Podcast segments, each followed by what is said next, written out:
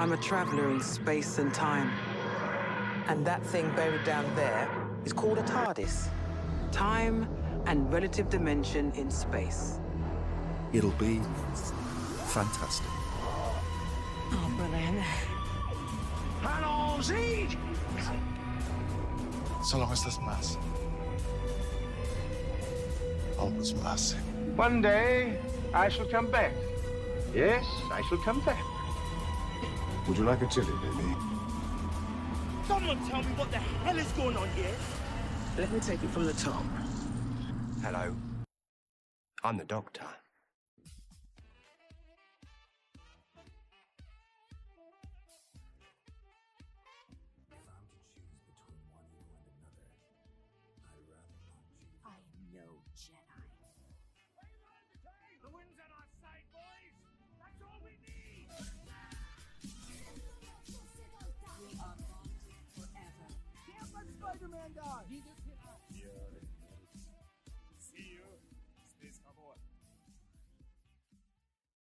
Extraterrestre voyageant à travers l'espace et le temps à l'aide de son vaisseau iconique en forme de cabine téléphonique de police bleue, typique de l'ancienne police britannique.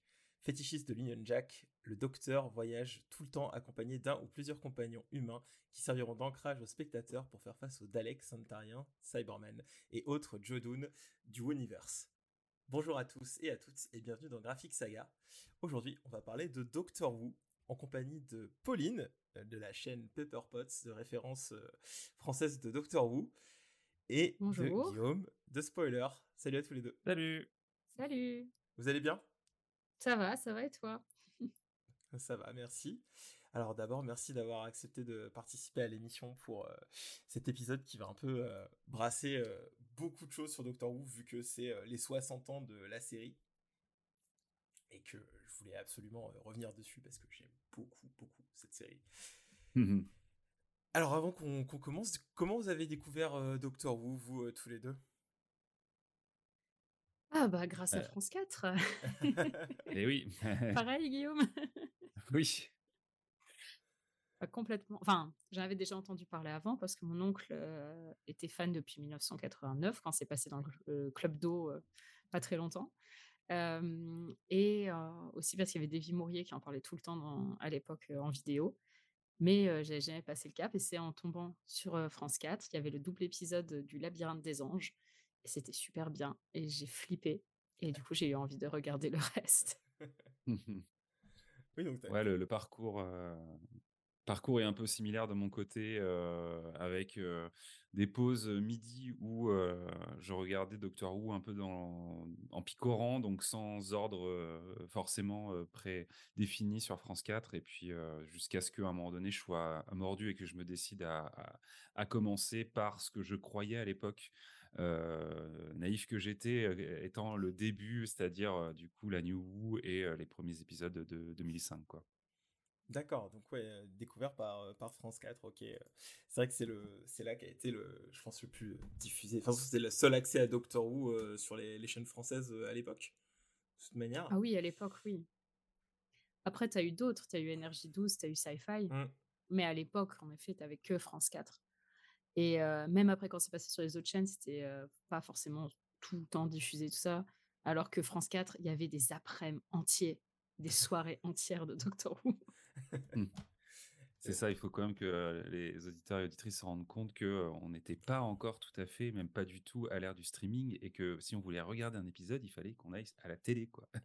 et que bah, selon euh, le créneau qu'on avait de dispo, on regardait un épisode, euh, voilà, on tombait sur un épisode un peu au pif, quoi. Donc euh, c'était assez aléatoire, et, et en même temps, je pense que ça a participé aussi pour beaucoup de personnes à avoir cette espèce d'aura un peu particulière, notamment euh, de Doctor Who, mais aussi de plein de séries euh, euh, des genres de l'imaginaire et de SF en particulier, de se dire mais qu'est-ce que je suis en train de regarder?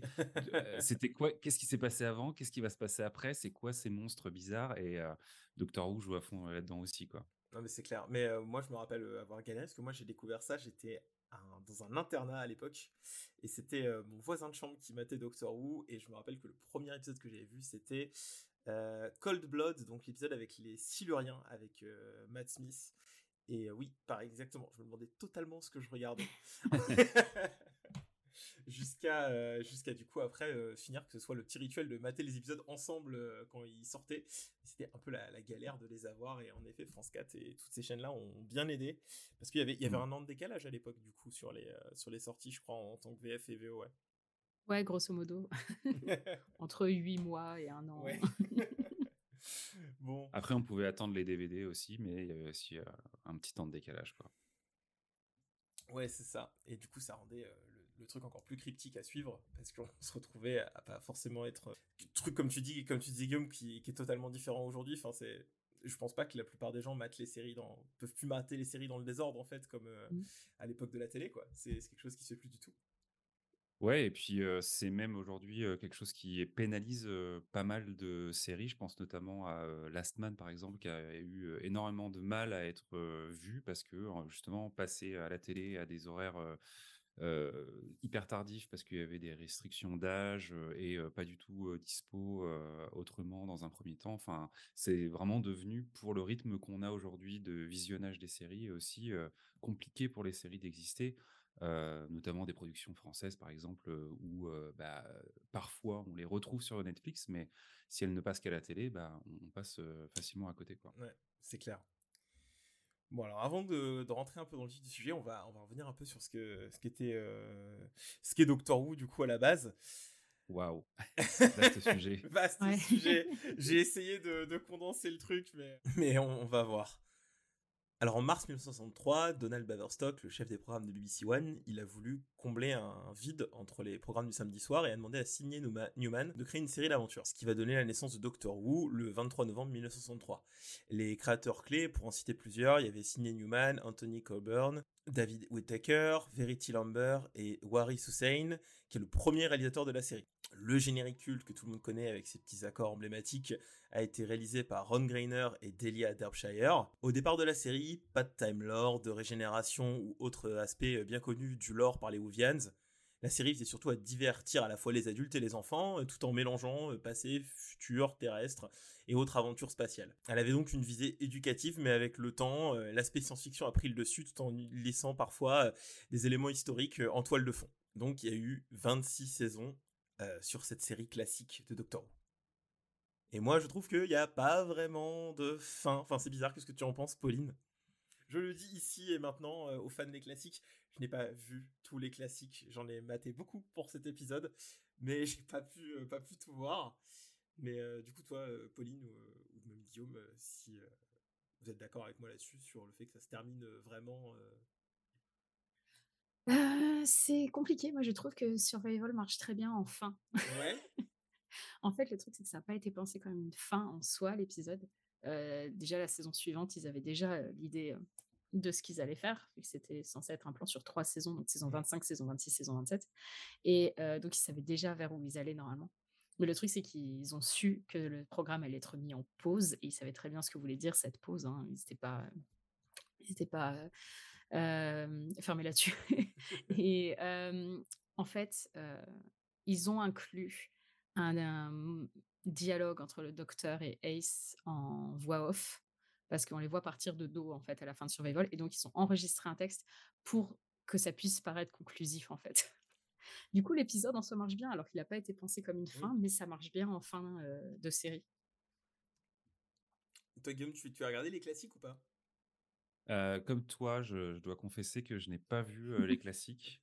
Je me suis forcément renseigné au fur et à mesure de mes épisodes, enfin de, de, regarder les nouvelles saisons et tout ça, parce que de plus en plus, il y a de plus en plus de clins d'œil qui se font. Il y a même des acteurs de la, série classique qui font des apparitions, qui sont même recastés pour le premier Docteur. Et donc forcément, j'ai eu envie quand même de voir des bouts et des choses comme ça. Et j'ai été aussi super intéressé par l'aspect presque légendaire de, du fait que des épisodes se soient perdus et que du coup, il ce soit une série comme ça qui soit morcelée. Euh, mais je n'ai pas encore euh, osé franchir le pas de, de regarder. Et puis, euh, je pense que c'est un peu compliqué aussi de les trouver aujourd'hui. Je sais pas, Pauline, si toi, tu as un canal à conseiller, mais on, on croise les doigts pour que à l'avenir, on puisse euh, plus facilement euh, les voir euh, en, en France, en tout cas. Quoi. Pour les voir en France de façon légale, il n'y a pas trop de moyens, Ouais, malheureusement, à part acheter les DVD euh, anglais. Euh, je peux vous conseiller le site de la Wibbly Wobbly Team qui font des sous-titres de très bonne qualité. C'est des fans qui les font et qui sont à peu près à la moitié de l'ère du quatrième Docteur. Ça fait dix ans hein, que je crois qu'ils y sont. Mais euh, là, ouais, ils sont à peu près à la moitié du quatrième Docteur. Ça permet déjà d'avancer jusque-là en termes de sous-titres Ouais, ouais. français de bonne qualité. Mais du coup, il faut trouver le fichier qui correspond. C'est pas toujours évident. Et non, bah, c'est la croix et la bannière. Je t'entends, il y avait un site qui avait 100% des épisodes traduits en français. Mais le, le truc, c'est que rien n'est éternel. Et quand bah, la personne qui s'occupe du site s'est un peu désintéressée tout ça, ça a été impossible pour elle de, de tenir. Quand on a eu des suppressions de masse. Enfin bref, ça, a toujours, ça s'est toujours fait dans l'illégalité de voir les classiques en France. Et, euh, et c'est vraiment pas simple. Mais c'est dommage parce que c'est c'est super. Après, si vous comprenez l'anglais et que vous avez un bon VPN, vous pouvez. Maintenant, ils sont tous disponibles Oui. sur le site de la BBC, enfin sur le BBC iPlayer. Et pareil, c'est pas très légal. Mais euh, je me demandais justement, là on n'a pas d'infos là-dessus, mais euh, maintenant que Doctor Who va être diffusé sur Disney+, il Mhm. n'y a pas moyen qu'il soit dessus aussi Les Moi, classiques? j'y crois de moins en moins. Ouais. Je l'espérais, mais j'y crois plus. Déjà, aujourd'hui, le jour où on enregistre, ils ont refoutu la news sur Prime Video, alors qu'ils l'avaient enlevé il y a quelques mois. Oh, Et il n'y a toujours pas les saisons de Jodie Whittaker, donc il manque toujours les trois dernières saisons. Ils ont remis que les saisons 1 à 10. Et en plus, du coup, euh, ça casse, enfin, ça coupe un peu l'herbe sous le pied de- des théories selon quoi ben, il va y avoir au moins la news sur Disney+, peut-être les classiques. Je pense qu'en fait, il y aura rien à part les nouveaux épisodes en fait sur Disney+. Je commence vraiment à le sentir mal. hein. Ouais, c'est c'est particulier. euh, c'est vraiment particulier, ce, ce, ce relaunch de série. Et en parlant de, de relaunch, justement, du coup, après l'annulation des, euh, de, de la, de la série classique, euh, on va juste avoir un film en 1996, entre-temps, qui va être mis en partenariat. Du coup, c'est avec euh, Universal, du coup, les Américains qui vont vouloir mettre Doctor Who à la sauce, à la sauce Hollywood. Vous avez vu le film? Tu, bah, Pauline, je suppose, et. Guillaume. Non, tu n'as pas vu le film, Guillaume? Non, non. alors, moi, je l'ai surnommé Albert Wesker contre le docteur, mais euh, c'est personnel. Euh, Albert Wesker, qui est un- Personnage de Resident Evil. Personnage de Resident Evil, voilà, avec ses Ouais. lunettes de, de soleil et son euh, trench coat en cuir noir. Ah, moi, je voyais plus le rapport avec Terminator. Tu Il y, a, vois. il y a Terminator à mort aussi dedans. hein, C'est. euh, Alors, le, le film est. C'est un- c'est une curiosité, je trouve. C'est parce que c'est. J'aime bien le film, il est très décrié. euh, il est pas terrible, on va pas se le cacher. Il est mal écrit, il est inconsistant par rapport à beaucoup de trucs de Doctor Who. Euh, il nous a sorti que le docteur était à moitié humain, ce genre de conneries. Mais je peux pas m'empêcher de l'aimer parce que les acteurs sont incroyables. Ils cabotinent à mort et ils sont super attachants. Et je m'ennuie jamais devant le téléfilm en fait. Donc ça a beau être un, un film, tu sais, enfin, il n'y a pas besoin qu'un film soit bon pour que tu le trouves divertissant un peu, et c'est exactement ça le téléfilm Doctor Who en fait. Mais je vois ce que tu veux dire parce que euh, autant, je- comme tu dis, c'est pas le, film de l'année, autant il y a beaucoup de choses qui m'ont fait euh, beaucoup sourire et rire, notamment, euh, c'est ridicule, mais euh, le plan d'intro où on a le, docteur qui sort de son tardis, c'est juste se prend une balle. Et, et s'écroule, il se prend juste une balle et, et- et est tué par des gangsters dans la rue. Et je fais ah bon, Il y, a- d'accord. il y a beaucoup de gens qui détestent cette scène, mais moi, elle me, Ah ouais, sans mauvais jeu de mots, elle me bute en ah fait. oui, elle est super drôle en fait. Ce qui est assez euh, étonnant euh, avec, alors euh, je sais plus si euh, c'est, euh, il a été prévu, il avait été programmé pour être au cinéma ou seulement à la télé. Euh, Non seulement à la télé. Mm. Ouais, donc ça reste effectivement un, un téléfilm, mais ce qui est assez étonnant, c'est que euh, malgré euh, le fait qu'ils aient eu envie de relancer quelque chose aux États-Unis avec euh, ce téléfilm, probablement ils font quand même l'effort de créer une continuité, puisque du coup c'est le passage de relais entre Ouais. Sylvester McCoy qui jouait du coup bah, le précédent Docteur. hein. Euh, et malheureusement, alors là, je n'ai plus le nom de, l'acteur qui prend le relais. Voilà, c'est ça, Paul qui lui n'aura pas la chance le, de d'avoir la moindre saison à son actif. Bon, il se rattrapera un peu plus tard, notamment du côté de l'audio, mais mais du coup, je trouve ça assez étonnant de se dire à cette époque, ils ont voulu un peu relancer la, la machinerie, faire un truc qui était a- assez différent dans le ton, et pourtant, euh, ils veulent quand même assurer une certaine continuité et on sent que c'est dans l'ADN de la franchise au final, quoi. C'est que non, non, on lâche pas ce qui a été fait avant. Euh, tu l'as pas vu, c'est pas très grave, mais euh, mais ça existe quand même quoi. Ça c'est assez fou, je trouve. Ouais, c'est c'est assez marrant. Mais euh, bah, bah, du coup, Paul, Mag- euh, Paul McGann, comme tu disais, ouais, il se rattrapera en audio et euh, il a pareil, il a un mini-zode, je crois. Il avait eu un mini-zode pour les 50 ans et il, bah, il est apparu dans le dernier épisode euh, sorti à, à Mhm. ce jour aussi. Donc euh, il est quand même, il est quand même là, il est présent dans la dans la continuité des, Ouais, ouais, complètement. ouais. docteurs. ouais. Et Et ça, c'est chouette parce que c'était pas couru d'avance. hein. Mm. C'était euh, quand, quand ils ont voulu faire revenir la série, euh, ça a été la grande question de est-ce qu'on va mettre Paul McGann ou pas, hein, parce que c'était pas du tout sûr de le compter. Euh, Il y a énormément de fans à l'époque euh, qui ont râlé en disant que euh, pourquoi est-ce qu'ils ont repris, euh, pourquoi est-ce qu'ils le comptent, normalement le nouveau docteur ça devrait être le huitième. Ça a été assez houleux dans le fandom parce que les gens voulaient pas forcément le compter justement parce que le téléfilm est pas très bon et qui modifie beaucoup de choses au canon de la série, euh, même si c'est difficile, il n'y a pas vraiment de canon très clair de la série, ça se contredit tout le temps. Mais euh, c'est vrai que ça fait un peu grincer des dents à l'époque, mais je suis contente qu'il l'ait gardé parce que c'est un excellent interprète. Ouais, c'est clair. Et euh, moi, j'aime beaucoup son mini-zode, justement, sur. euh, c'est de The Night of the Doctor pour les 50 ans, qui était très très cool. Et justement, en parlant de. du coup, tu parlais des- du choix du nouveau Docteur. Du coup, en 2005, il y a, euh, pareil, de nouveau, un, besoin de faire revenir Doctor Who. Et. euh, du coup, il y a plusieurs producteurs qui euh, cherchent un moyen de faire revenir la série.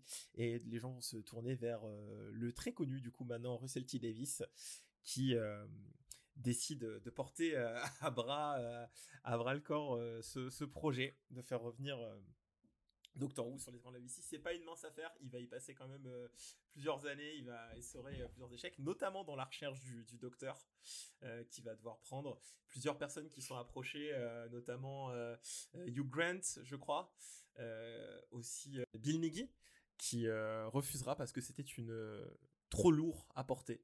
C'est ce qu'il déclarera. pour finalement du coup se tourner vers un acteur qu'il a déjà fait intervenir dans une de ses séries, du coup euh, Christopher Eccleston, qui sera euh, le euh, du coup le neuvième Docteur et la, la la petite pression de relancer une série culte sur les écrans de la BBC.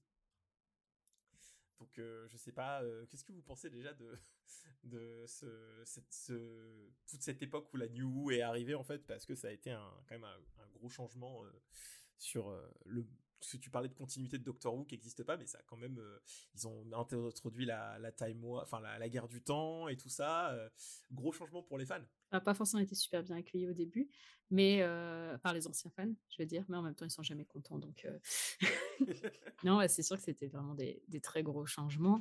Russell T. Davis, ça a un peu fait peur aux gens à l'époque, avec des arguments qu'on entend toujours aujourd'hui, à savoir que Russell T. Davis, il était connu pour, en- en- majoritairement pour la série Queer as Folk, et que du coup, euh, quand il a été annoncé dessus, c'était euh, Ah, dans le Tardis, tout le monde va être homosexuel. euh. Voilà, c'est bizarre, on entend exactement la même chose de nos jours et on Ouais. dit ah Doctor Who c'était pas comme ça avant. Ben, en fait c'est Russell T Davis, il avait exactement les mêmes reproches à l'époque. C'est fou, hein, c'est fou comme quoi les gens n'apprennent Ouais, pas. rien hein. ne change. hein. les gens n'apprennent pas, c'est c'est assez, assez fou. Toute cette nouvelle, euh, ce qu'on appelle la, la New Who, qui du coup se, se termine au moment, enfin va se terminer euh, avec euh, le relaunch. Donc maintenant, est-ce que les fans de la New Who sont pas aussi maintenant des vieux fans euh, bougons euh, qui vont euh, pas aimer euh, la nouvelle saison 1 J'ai l'impression qu'on part euh, totalement dans cette direction. Mais euh, Oh c'est oui. un autre. Oui. Ah, la moitié de mes commentaires c'est ça en ce moment. oh là là. Signé. c'est terrifiant alors que bon juste c'est reparti euh, enfin Doctor Who continue quoi surtout que j'avais l'impression déjà que toute l'ère euh, Chibnall avec Whittaker c'était déjà une sorte euh, de, de soft relaunch un petit peu parce qu'on on s'éloignait quand même pas mal euh, de ce qui était fait avec Moffat et T. Davis pour en plus introduire des gros concepts dont on en viendra plus tard genre comme le, le Timeless Child et, et la série Flux qui était un peu particulière dans sa narration par rapport à ce qu'on avait eu dans les autres dans les autres saisons. Mais bon, il y a toujours des, des vieux, des vieilles personnes bougons euh, qui euh, viendront euh, pleurer. Le Alors. principal c'est que toi tu t'amuses. Voilà. Exactement. Les autres, on s'en fout. Toi tu prends plaisir, c'est le principal. Exactement. Donc, euh, Doctor Who euh, en tant que série, c'est c'est assez disparate. On pourrait pas décrire les épisodes comme une simple continuité. que- voilà justement ce que je voulais dire, parce qu'il y a beaucoup de d'épisodes high concept. On va retrouver aussi les épisodes historiques dans la narration, euh, les fameux euh, double épisodes et euh, toute une flopée d'ennemis qui seront des, des, des protagonistes du coup tout au long de la série, comme bah, les fameuses, les fameuses poivrières que sont du coup les, les Daleks.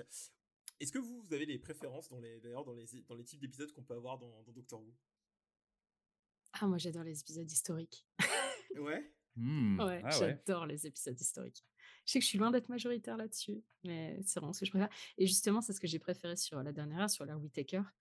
À part le tout dernier Legend of the Sea Devils, qui d'après moi est complètement raté, tous les autres, je les aimais à des degrés plus ou moins divers, mais c'est des épisodes que j'ai tous aimés, voire adorés.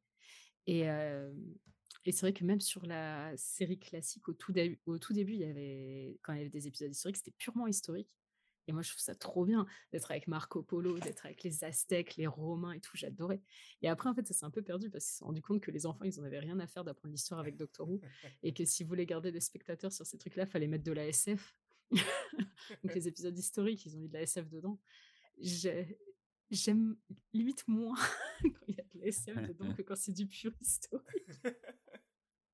Mais euh, je suis assez d'accord avec toi que ceux sur la Whittaker, ils sont ultra euh, intéressants parce qu'ils ont été touchés à la. il- Alors, il y, a- il y en a un sur la partition, je crois. Sur la partition des Indes, ouais, Ouais, c'est incroyable. des Indes qui était super C'est un de mes favoris.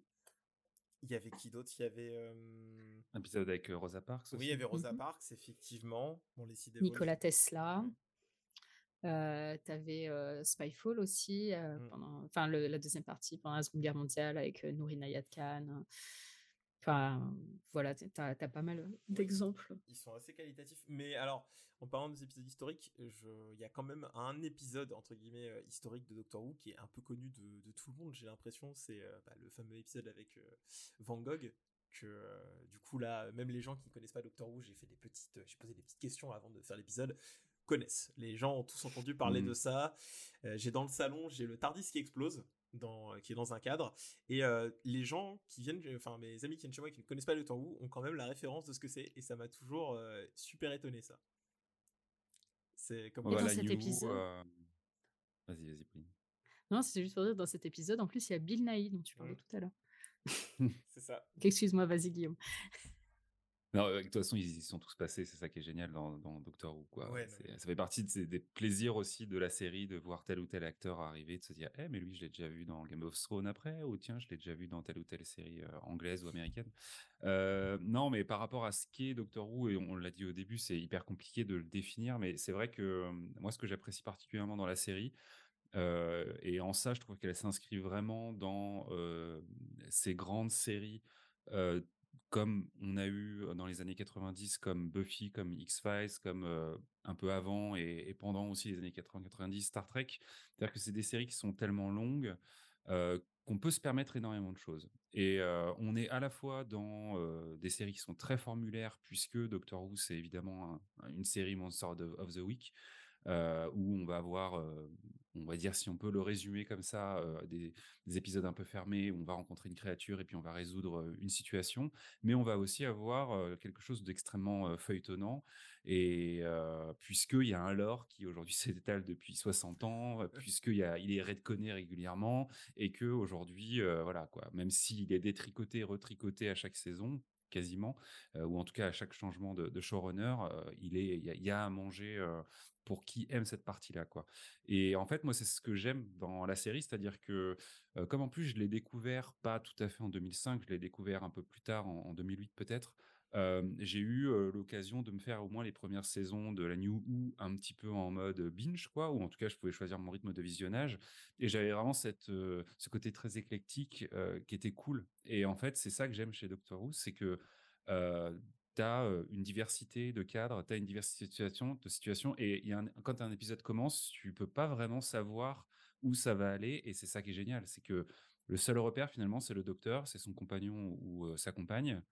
Et ensuite, bah, tu te laisses emporter tel un voyageur dans le Tardis, dans l'aventure qu'on va te proposer. Et peut-être que ça va partir en hard SF, peut-être que ça va être désespérant, peut-être que ça va être hyper drôle, peut-être que ça va être historique. Pas vraiment savoir. Peut-être que ça va être tout ça mélangé.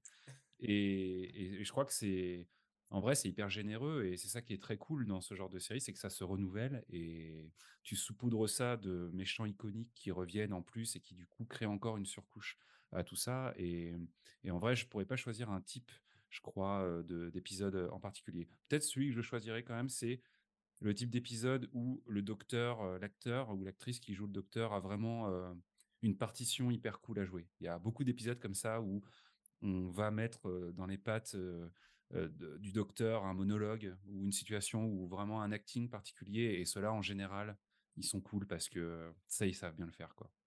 Ouais, bah, c- ça c'est clair, surtout que justement tu parlais des, des partitions particulières je- pour donner aux, aux- aux acteurs qui interprètent, euh, aux actrices qui interprètent le docteur. Et euh, que, que serait Doctor Who justement sans euh, les, euh, les acteurs aussi, enfin aussi marquants qui, qui a pu avoir Oui. pour interpréter les docteurs quoi?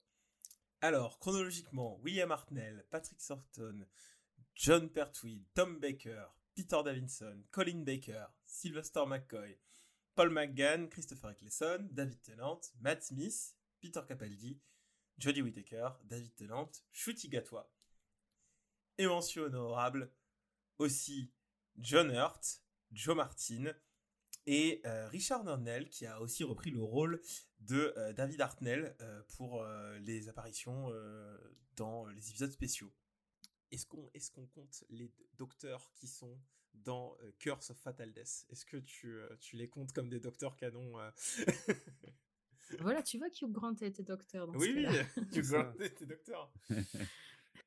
Euh, et du coup, Mais on a... n'exagérons rien. Non. Après, on s'en sort plus. Très Tu peux, aller rigolo. compter, tu peux aller compter ceux qui ont fait la pièce de théâtre. Tu peux... C'est vrai qu'il y a aussi pièces de théâtre et tout. Non, mais c'est très marrant, euh, Curse of Fatal Death, euh, je trouve aussi. C'est un, pour ceux qui, qui, qui nous écoutent, euh, du coup, euh, Curse of Fatal Death, c'est un euh, mini épisode non canonique qui a été écrit par euh, Steven Moffat avant qu'il soit euh, showrunner, avec euh, l'acteur euh, de Mr. Bean qui joue. Rowan Atkinson. Rowan Ouais, Atkinson, merci. Atkinson. Qui joue euh, le docteur euh, contre euh, son ennemi, toujours le, le master. Et c'est très rigolo. Et je n'en dirai pas plus parce que allez le voir, c'est facilement trouvable et c'est très drôle. Voilà. Et du coup, dans tous ces acteurs, les acteurs euh, qu'on a pu voir, on a aussi, euh, du coup, euh, au-delà du docteur, les, euh, les compagnons aussi, euh, du coup, euh, euh, euh, qui euh, Ross Tyler, Martha Jones, euh, Donna Noble, Amy Pond, euh, Rory Williams, euh, Cla- Clara, Clara Oswald. Bill euh, Potts. Bill Potts aussi, c'est ça. Euh, Bill Potts. euh, Je te laisserai pas oublier Bill Potts, c'est ma non, c'est vrai, mais euh, problème c'est que euh, l'air Capaldi, c'est un air que dès que je n'ai fini de le rewatch, je l'oublie. Et, Oh. et ouais, je ne sais pas pourquoi. C'est compliqué. Mais après, on a eu du coup toute la, la, la fams de, de Jodie Whittaker aussi, euh, avec Yasmine, Graham. euh, Ryan, et ça c'est normal de l'oublier. Ryan, voilà, contre. c'est ça. Ryan et Dan. Dan qui a été là pas assez longtemps, à mon goût. Dan était formidable. Voilà. Et du coup, ça fait, quand je le dis comme ça, ça fait une ribambelle de, de personnages qui peuvent paraître impressionnants, mais qui sont tous du coup très bien utilisés, qui seront pas, qui seront tous malheureusement que un certain temps donné au docteur, vu que c'est le principe de, de sa, de sa, de sa fuite en avant du docteur de toujours laisser les gens derrière lui. Est-ce que vous avez des compagnons euh, euh, que vous appréciez plus que les autres, euh, même dans les, dans les classiques, du coup, Pa- Pauline, toi qui, qui les as tous vus Bah Bill, du coup, Voilà, Bill, oui ma préférée. J'aime- J'aimerais pouvoir te dire Dan, mais je suis super frustrée qu'en fait on l'ait pas vu plus C'est longtemps. ça, on est d'accord Parce que je l'adore, mais du coup j'ai l'impression de ne pas avoir eu assez de temps pour m'accrocher à lui. Mais sinon, mon favori de favori, c'est Jamie, qui est un compagnon du deuxième docteur. Et qui a une alchimie avec le deuxième docteur. C'est vraiment une alchimie docteur compagnon préféré. T'as une espèce de côté euh, bromance très étrange. Il y a plein, d'ailleurs, il y a des, des drôles de sous-entendus euh, entre le docteur et lui. Mais euh, il est super drôle. Le, c'est un Écossais du 15e siècle, 16e siècle, je ne sais plus, euh, qui vient des Highlands. Et en fait, c'est un truc que je trouve super intéressant et qui, je trouve, n'est pas assez fait du tout sur la New. C'est que, bah, par exemple, dans l'ère du deuxième docteur, tu as eu un moment où tu avais Jamie qui, du coup, venait du passé et euh, Zoé qui venait du futur. Et c'était super intéressant parce que, du coup, euh, c'est des compagnons qui venaient pas toujours des mêmes endroits. Par exemple, le cinquième docteur, il y a eu un moment, il avait euh, euh, bah, il y avait euh, sa compagne Tigane qui venait de la Terre, mais à côté Adri qui venait d'un monde parallèle. Euh, Nissa, elle venait de la planète Traken. En fait, ils venaient tous de- d'endroits complètement différents, et ce qui donne une alchimie cool parce que du coup, ils appréhendent pas la même chose dans le Tardis, dans l'univers. Et je trouve qu'on est un peu trop bloqué sur des compagnons contemporains qui viennent du Royaume-Uni sur la New, et ça me frustre un peu. Je, Ah, je suis en train de tilter euh, d'un coup, et c'est peut-être référencé euh, ou pas, mais euh, un, com- un- un compagnon qui s'appelle Jamie, qui est écossais des Highlands et qui Euh, voyage dans le temps. Oui, c'est Outlander. Euh, en fait, euh, c'est Dia- euh, Diane Gabaldon, je crois qu'il a écrit Oui, Ouais, ça. euh, le roman. Et en fait, elle est fan de Doctor Who. Et son personnage préféré de. Doctor Who, c'est Jamie. Alors, du Ok. coup, il s'appelle Jamie McCrimmon, qui est joué par Fraser Hines. Et c'est pour ça que le personnage s'appelle Jamie Fraser Jamie dans Fraser. Tout est lié. Donc voilà, Tout c'est est lié. une c'est pour ça Ok. que c'était aussi euh, une série, enfin, il y a un livre sur le voyage dans le temps, Outlander. Ouais, C'est parce que c'est une fan de voyage dans le enfin, c'est une fan de Doctor Who. Ok, c'est une vraie Whovians. Ouais, Je- ah ouais, je- jusqu'au je- bout des j'avais ongles, quoi, jamais, euh, je n'avais jamais euh, mis le, les, euh, les éléments bout à bout, tu vois. Non, bah voilà, Outlander, c'est une fanfic de Doctor Who, si vous voulez. ouais, euh, ouais, un peu moins familial peut-être. Ouais. Oh, t'as pas vu l'heure du, deuxième Docteur, hein, ça flotte. Ah, Oui, euh. Ils se tiennent la bien. main et tout, hein, et ils sont tout le temps en train de se faire des câlins et tout. Ah. Euh, moi, de mon côté, j'avoue, euh, je pense que j'ai la réponse la moins originale du monde, mais euh, je garde un- une place chère dans mon cœur à, Clara Oswald, du coup, hein, qui, a, été une compagnonne assez importante, en transition en plus entre Matt Smith et Peter Capaldi. Il y a eu des trucs incroyables autour de ce personnage. qui a une fin qui, qui, qui en crée au final un personnage quasi aussi mystique que le docteur dans sa condition à la fin. Donc c'est vrai que j'ai beaucoup aimé ce personnage et on peut aussi quand même citer de- des personnages qui interviennent auprès du docteur mais qui sont plus ponctuels mais qui sont aussi de, de forte personnalité et là je pense forcément à Jack Harness quand même où on parle d'alchimie, on parle de bromance. Bon bah Jack Harness, on est vraiment dans ce genre de, moment et on le, on le revoit justement à l'ère Jodie Whittaker et je trouve que c'est drôle aussi ce qui s'y passe. Euh, donc euh, je pense que je garderai un peu ces deux-là, mais c'est vrai que ils sont tous euh, à leur niveau, ils sont tous hyper euh, hyper cool, peut-être un petit peu moins Mickey. Écoute, voilà, c'est peut-être celui que j'oublierai le plus en faisant la liste. Je vais- je vais- Ah oui, c'est vrai, il y avait lui. c'est C'est pas grave, lui, tu le reverras jamais, donc euh, c'est- c'est ça. c'est clair. Ah, Moi, je pense que euh, je, vais être un peu comme toi, Guillaume. euh, Clara, qui a été euh, accompagnée, enfin, un, per- un personnage que j'ai adoré, euh, qui, euh, donc, euh, The Impossible Girl, euh, qui, euh, ouais, a un truc assez mystique, euh, qui devient un personnage que tu as l'impression qu'il sera du coup un peu toujours là euh, autour de, euh, du docteur. Mais euh, j'aime beaucoup Rory aussi. Mm. J'ai beaucoup aimé. Alors, je sais que c'est pas forcément quelque chose euh, euh, de très, euh, de très comment dire populaire, mais j'aime beaucoup le côté très cartésien, très terre à terre qu'il apporte au trio avec Amy et, et Matt Smith, notamment la première, le premier échange qu'il a avec le docteur quand il rentre dans le Tardis. En disant, euh, le docteur s'attend à ce que quand les compagnons rentrent dans, le Tardis, généralement les premières fois, euh, ils disent ah ben c'est euh, bigger on the inside, le plus grand à l'intérieur, et Rory qui rentre en disant juste ah oui, donc c'est sans doute une dimension parallèle. Ce qui vexe énormément Matt Smith et ce qui m'a fait vraiment tout, enfin, ce qui fait toujours autant, autant rire quand je revois ça. Parce que tu vois l'ego de ce personnage qui, du coup, n'est pas content que euh, quelqu'un vienne juste dire oui, j'ai lu aussi des bouquins de SF dans ma vie. Et euh, ouais, voilà. euh, et j'ai, je suis un peu comme toi, euh, Pauline, euh, Dan, je suis déçu qu'on n'ait pas vu plus. Et j'aimais, je, je, comment je m'attache- je m'attachais beaucoup à Yaz aussi. Même Mm. si je trouve que ça s'est un peu terminé. euh, Ah, t'as pas aimé sa fin? Moi, Si. j'ai beaucoup aimé sa fin. J'ai bien aimé, mais je sais pas. Je, je m'attendais. alors, pas quelque chose de tragique, hein, c'est bon, les compagnons qui, qui meurent et qui disparaissent, on a donné. Hein, mais. Ah, moi, j'en ai marre. hein. ah ouais, non, non. euh, surtout- J'aime bien de temps en temps aussi que certains soient pas la personne la plus importante de l'univers. C'est pour ça que genre Bill, c'est une compagne que j'adore sur la, sur la New. C'est parce que on a tellement eu des compagnes qui... J'adore Clara aussi, hein, Mais Clara, elle a eu sa fin grandiloquente. Amy et Rory, ils ont eu leur fin euh, super larmoyante. Donna, elle a eu la pire fin de tous. Euh, Martha, j'aime bien aussi sa, sa fin euh, parce que je trouve que justement, elle a un côté très humain, et très, enfin, moins tragique. Rose, Mm, alors mm. là, la tragédie totale. Mais c'est vrai que j'ai- j'aime bien qu'en ouais. fait, ouais, j'aime beaucoup les départs sous l'air Chibnall parce qu'ils sont très simples. Où c'est vraiment Mm. juste, bon, bah, on va s'occuper de notre famille. Bon, bah, je pense qu'on est, on sera plus compatible. Je préfère qu'on se quitte en bon terme. Enfin, c'est mignon. J'aime pas trop le départ de Dan, mais pour le coup, c'est pas de leur faute. C'est parce qu'il y a eu tout le Covid sur Flux. C'est pour ça qu'on n'a pas vu beaucoup. Dan. Forcément, il y a moins d'épisodes à cause du Covid. Et derrière Power of the Doctor, les dates de tournage sont tombées à un moment où euh, John Bishop avait un tournage aussi. Et ils ont été obligés de faire sortir le personnage en début d'épisode parce qu'ils pouvaient pas tourner dedans. Donc au moins, ils lui ont quand même donné une fin, même Ça- si elle n'est pas dingue. Ça se mais- sent beaucoup dans l'épisode, hein, par contre, hein, parce Ouais, que ça se vraiment, commence et euh, bah, j'y vais moi. hein. Euh, Ouais, bon courage, ouais, hein, non, sa on, se voit- chelou. on se verra samedi, mais j'ai un truc à faire. Il le ramène à la fin, tu toujours, vois. euh, Oui, il est avec Graham. Et puis, fin. c'est ça. Et puis on a toujours le- amis. l'espoir, euh, l'espoir de les revoir pour le coup, vu qu'il leur est rien arrivé de grave, peut-être que, je pas. Et à la place, on te ramène celle à qui il est arrivé le truc le plus grave.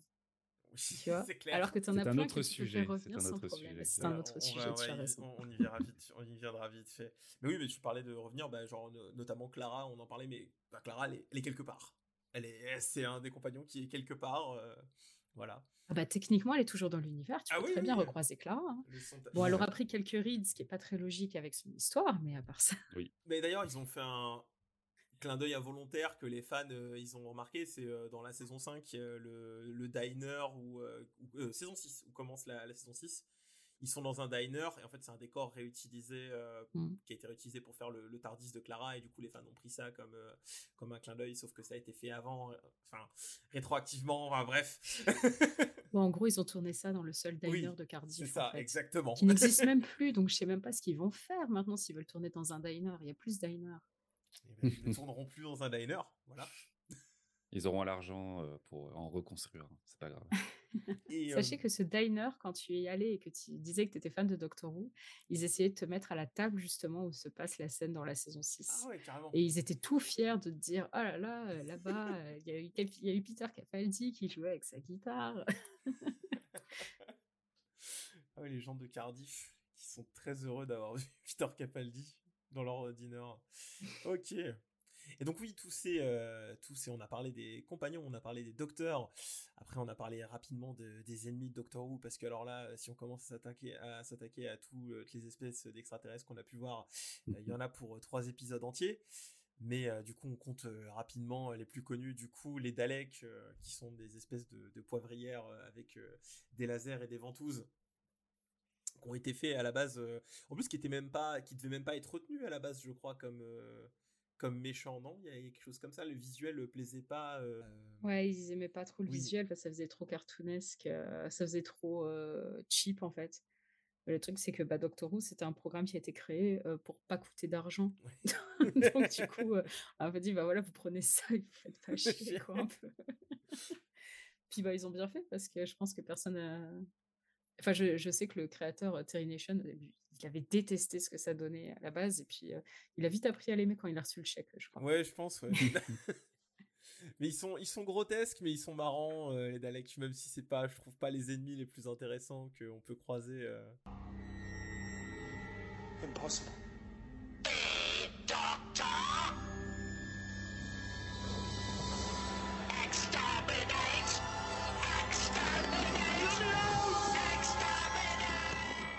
C'est un truc qui est super efficace avec les Daleks, c'est qu'ils arrivent à vraiment te rendre flippant des poivrières. Mm. Genre la première apparition des Daleks où tu vois juste la ventouse, tu te dis, t'es pas bien en fait. Mais c'est pour ça, je pense que c'est si efficace, c'est que vu comme, vu comme ça, t'as l'impression que c'est inoffensif, alors que pour un fan de Doctor tu lui mets ça et tu sais ce, ce dont c'est capable, euh, ces cochonneries quoi. Ouais, ouais, c'est clair. Dans, bah, dans la continuité, euh, du coup, les Cybermen, qui sont euh, le- les autres ennemis emblématiques euh, du, euh, du Docteur, et qui, euh, pour mon anecdote personnelle, est un de mes plus gros fous rires euh, télévisuels quand ils ont fait rencontrer les Cybermen et les Daleks euh, sous l'air tenante. L'échange, les, l'échange Cyberman-Dalek est beaucoup trop rigolo. Voilà, ça, Ça m'a fait beaucoup rire à l'époque.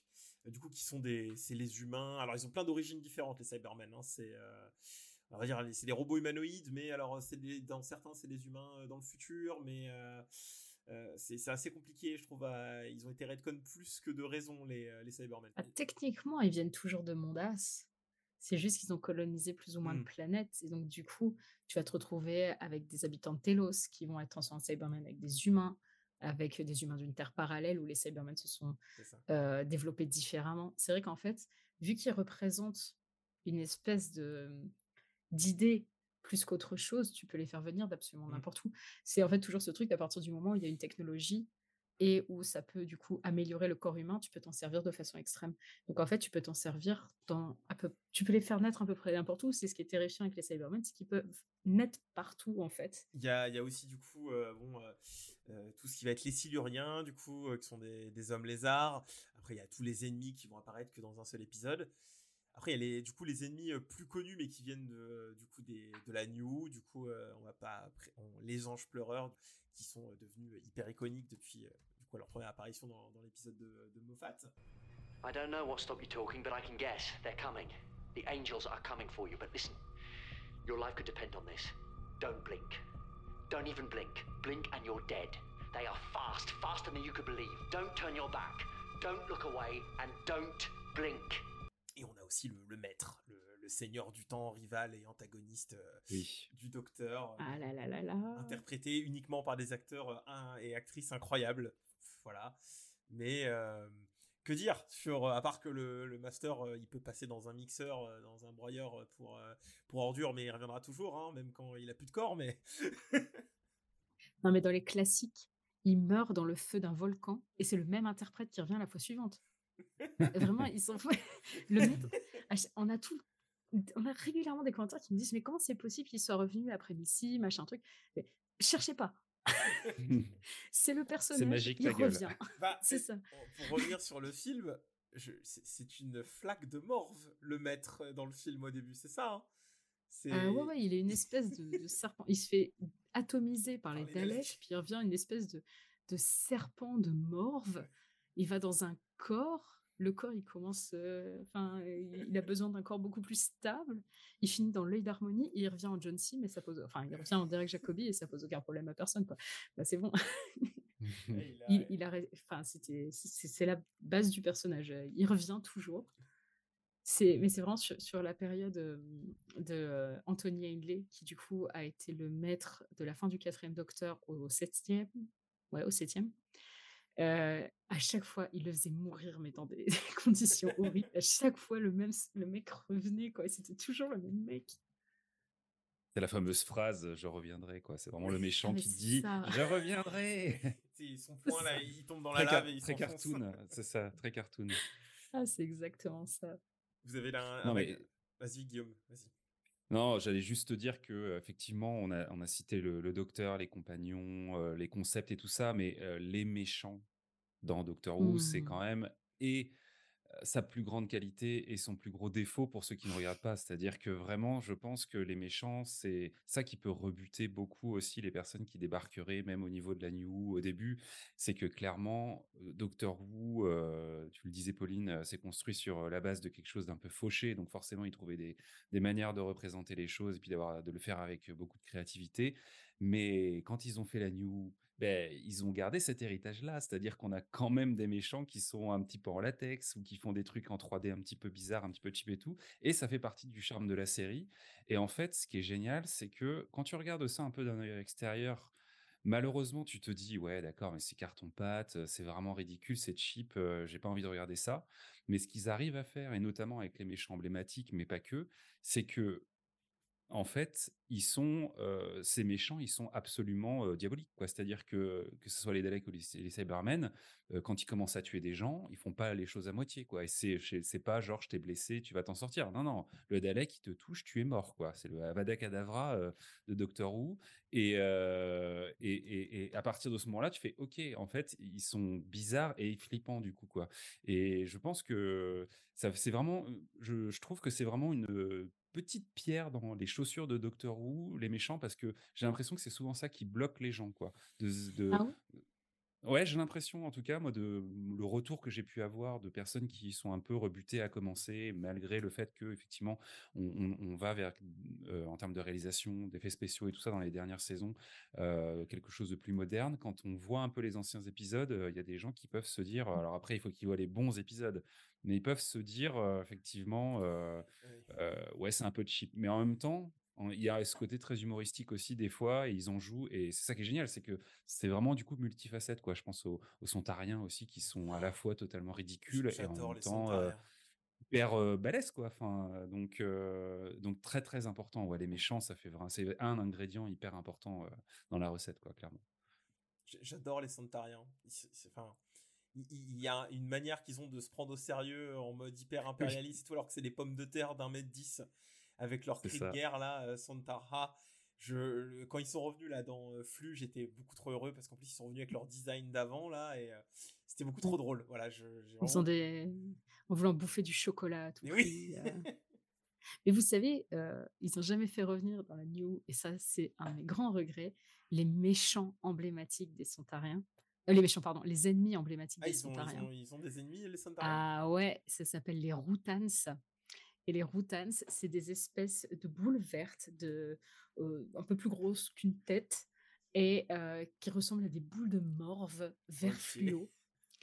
Et c'est juste ça. C'est ah, c'est des ennemis ou c'est un empire? C'est comme. Euh, bah, c'est un empire de Routans. C'est un D'accord, empire de boules de morve. D'accord, donc on a les méchants qu'on mérite quoi. On a les. Et je vais te dire que quand je les ai vus apparaître dans l'épisode où ils apparaissent, parce qu'ils n'a- ils n'apparaissent que dans un seul épisode, euh, mais j'ai explosé de rire. parce qu'on te vend les Routans comme étant les pires ennemis des Sontariens, alors que les Sontariens sont des super gros ennemis, et t'as une boule verte, quoi. c'est Doctor dans, dans toute sa splendeur, comme disait Guillaume. Non, oui, c'est clair.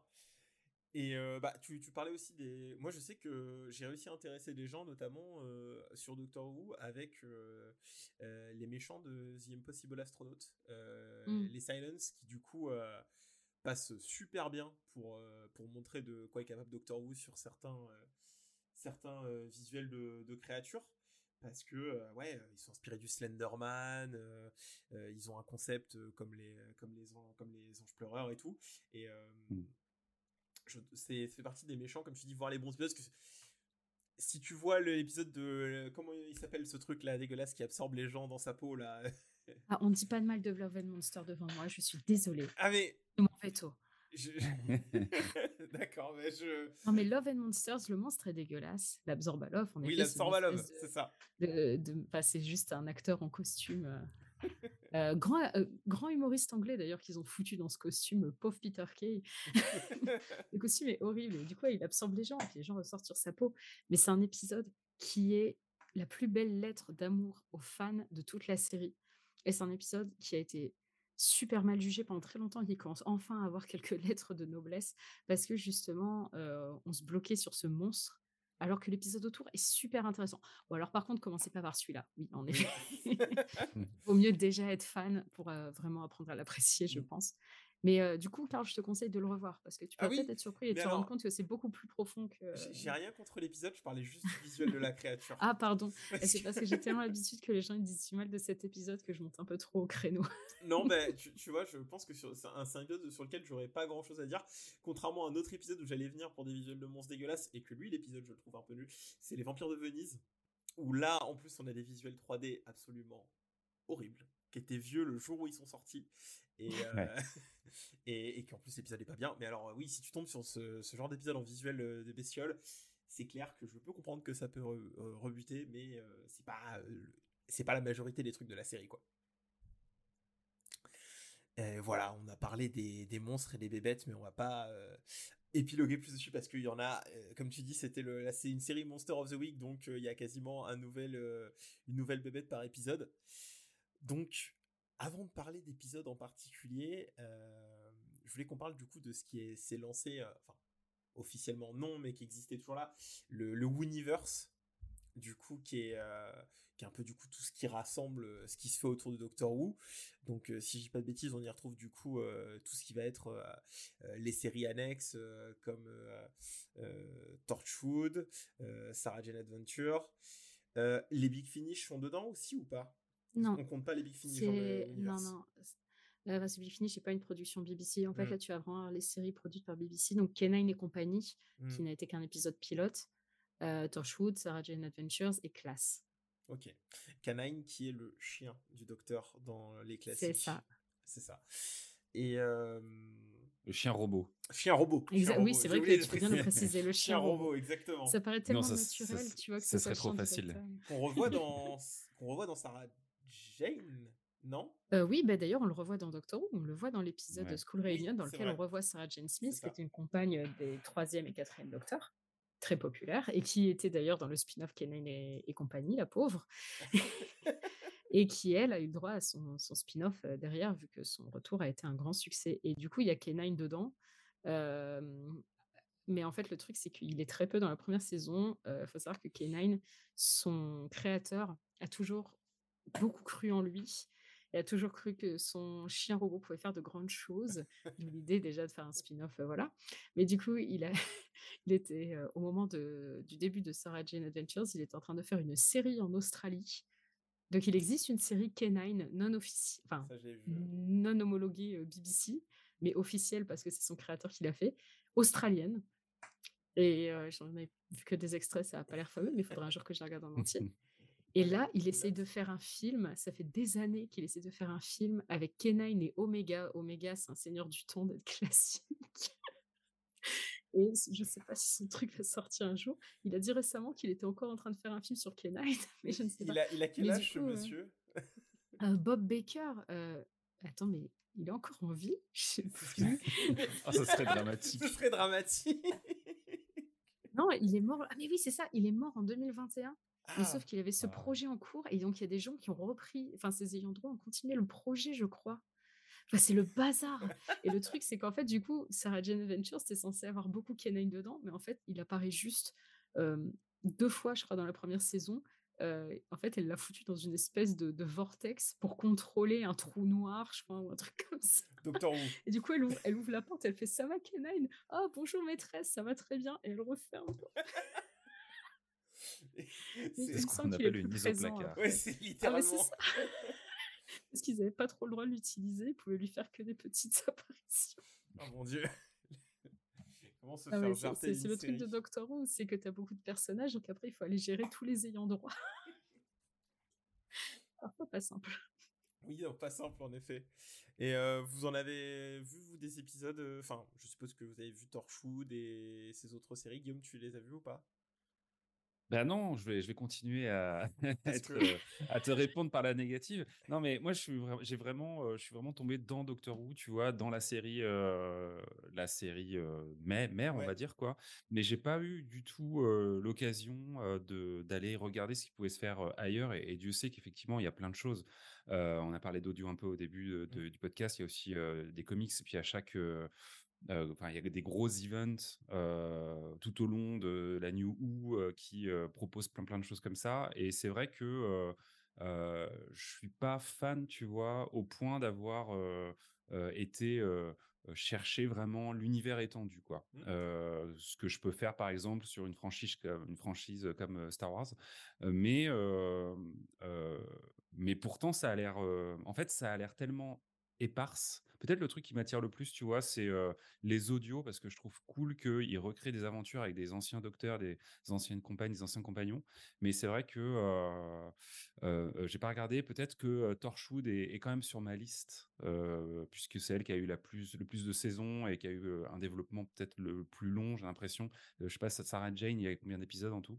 Il y a cinq saisons sur Sarah Jane, il y a une saison de plus. Ah ouais, quand même, ouais. Euh, mais le truc, c'est qu'en fait, elle n'est pas sortie en France, Sarah Jane Adventures. Il y a beaucoup de gens qui ont commencé le Universe par Torchwood parce que c'était diffusé sur Energy 12 de façon euh, euh, soutenue. Et donc, il y a beaucoup de gens qui ont connu d'abord le spin-off Torchwood. Et genre, moi, je connaissais de nom Torchwood bien avant de connaître Doctor Who, en fait. Hmm. Et, et du coup, Torchwood, c'est beaucoup plus facile à trouver dans un sens parce que euh, il y a eu des vrais VF. mais euh, non, techniquement, Sarah Jane Adventures, me semble-t-il, est bien et fait une saison de plus, ouais. Mais Torchwood, il y a eu un- aussi une espèce de pause où euh, ça a été repris. Ça, ça a changé euh, plusieurs fois de chaîne déjà, Torchwood, et puis ça a fini euh, par être produit par euh, une chaîne américaine. ça a été un peu chaotique. J'ai détesté Torchwood. C'est vrai? Ah, la saison 3 Ah ouais, j'ai pas du tout accroché à Torchwood. Ah, Parce que Euh, souvent, les gens qui aiment pas Torchwood, ils aiment quand même la saison 3. Ah ouais, moi non, j'ai pas du tout accroché à Torchwood. Euh, euh, prix spécial euh, à Cyberwoman là, Euh, le truc écrit Ah ouais, par non, mais ça, c'était horrible. Ah ça c'était abominable. Mais ouais non, du coup, j'ai pas été au bout. Accordons à Chris Chibnall qu'il a pas choisi le design. hein. Ouais. Et le design, ça fait beaucoup. Parce qu'en soi, l'histoire, elle est pas mauvaise. Non, non, mais c'est clair, mais euh, c'est assez atroce à voir du coup.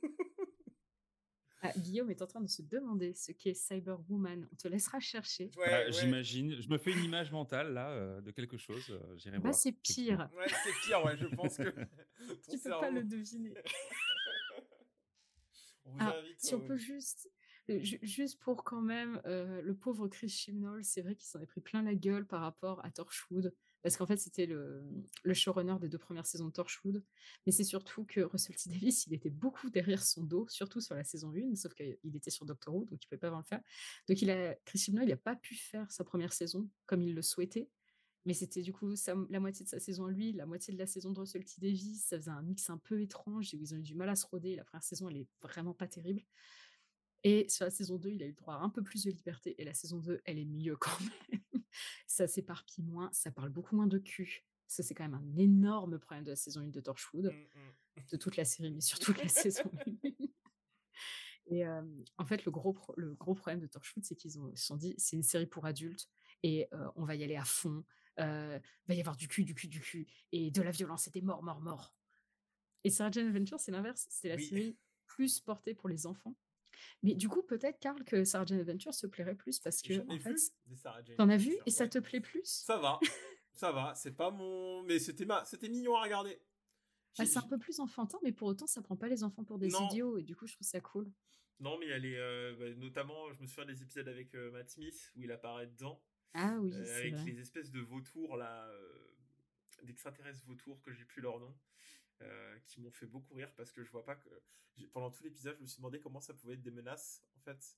S'ils avancent à deux à l'heure, ils ont des mains, leurs ailes ne peuvent pas voler, ils peinent à passer Oui, les bon, portes. bah, ça, il y en a des comme ça dans Doctor Who Je aussi. sais, mais c'est- en Comme fait- dit Guillaume. euh, En fait, c'est monstres. c'est clair, mais c'est ce que je trouve très marrant, c'est qu'il les fuit en courant. Et là, pour le coup, juste en courant, il les distance vraiment. Et j'étais, je sortais de la maison, fermais la porte, et c'est la fin de l'épisode. Mais oui, c'était plus mignon, Sarah Jane Adventure, et je comprends que euh, pourquoi il y a eu cinq saisons. Clairement, euh, je pense que là, tu trouves totalement un public, notamment chez les plus jeunes, euh, sur Sarah Jane Adventure. Mais je pense qu'il y aurait eu plus de saisons, mais le seul truc, c'est que bah, Elizabeth Sladen est décédée. Et c'est pour Mhm. ça, la cinquième saison, c'est qu'une moitié de saison, elle est décédée en cours de. Enfin, pendant le tournage.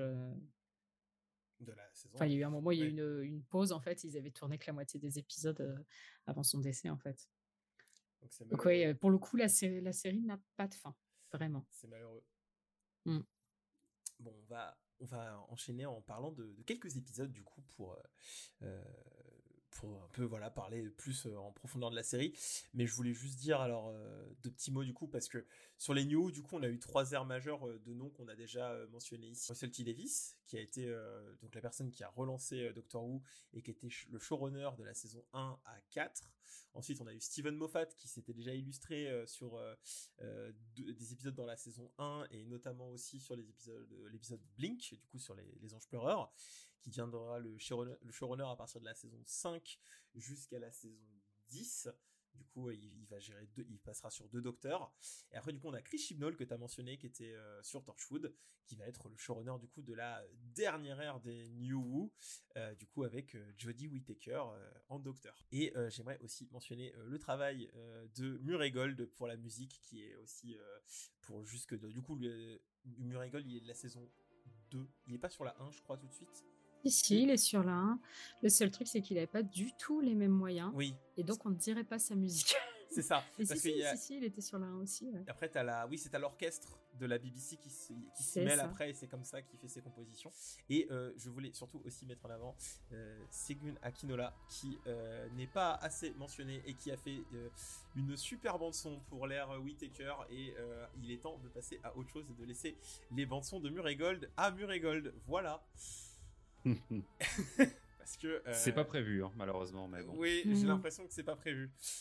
Euh, avant de parler. Écoute, les gens aiment bien avoir toujours la même chose. Alors. Ouais, j'ai l'impression qu'on est Non, je suis mauvaise là. langue. Je suis mauvaise langue parce qu'ils sont pas mal. Les... Enfin, on a déjà entendu trois de ces nouveaux thèmes, euh, me rigole. Et... Bon, ils sont bien, ils sont bien. Oui, ils sont bien. Mais, Mais- je trouve que les gens étaient. Mais j'avoue que j'aurais bien aimé du 109. Ouais. Avant de du coup de parler d'épisodes qu'on a plus aimé, est-ce que vous euh, vous auriez du coup des portes d'entrée, euh, des endroits vraiment où on peut se glisser euh, dans Doctor Who plus facilement Euh, Je pense notamment euh, à un épisode du coup que beaucoup de gens vont mentionner, je pense Eleven's Hour de, de Stephen Moffat. Mais est-ce que vous avez d'autres euh, d'autres endroits vous euh, qui vous parleraient comme ça, l'épisode qui pas forcément de rentrer dans Doctor Who, mais de donner une envie de se plonger dans Doctor Who? Bah, moi, ça tombe bien, j'ai fait une vidéo qui s'appelle 10 épisodes pour découvrir ben Doctor voilà. Who il y a quelques semaines. Donc, vous pouvez aller voir ma vidéo sur la chaîne Pepperpot Team. non, mais il y en a plein. Des- Mais c'est vrai que Eleven Savoir, c'est le plus évident. Après, euh, ça dépend vraiment de ce que tu cherches. En Bien fait, j'adapte à chaque fois ma recommandation à la personne que j'ai en face. Bah, parce que je dis Eleven's Hour parce que euh, oui, l'épisode paraît évident, mais en fonction du docteur, parce que je, me rends compte aussi que les gens rentrent pas aussi forcément de Doctor Who en fonction de l'incarnation euh, du docteur qui est présent, ça peut rebuter euh, beaucoup de personnes. Mm. Mais Eleven Savoir, ce qui est simple, c'est que Eleven, enfin le 11e Docteur, est à la rigueur le plus américain. Enfin, de toute façon, la, la période Matt Smith a été faite pour pouvoir attirer un nouveau public, y compris américain. Et ça se sent. Le rythme est très différent. Le docteur est très différent. Et tu disais tout à l'heure que la, dernière ère, elle est très différente de ce qu'on a pu avoir avant. Moi, je trouve que chaque ère est très différente. Enfin, 9e, 10e, c'est- vu que le 9e Docteur est resté que sur une seule ère, une seule saison, pardon, c'est beaucoup plus fluide en fait avec le 10e Docteur. Mais le 11e Docteur, il a vraiment une ère bien à lui qui n'a rien à voir en fait avec celle du 10e Docteur, elle est très différente.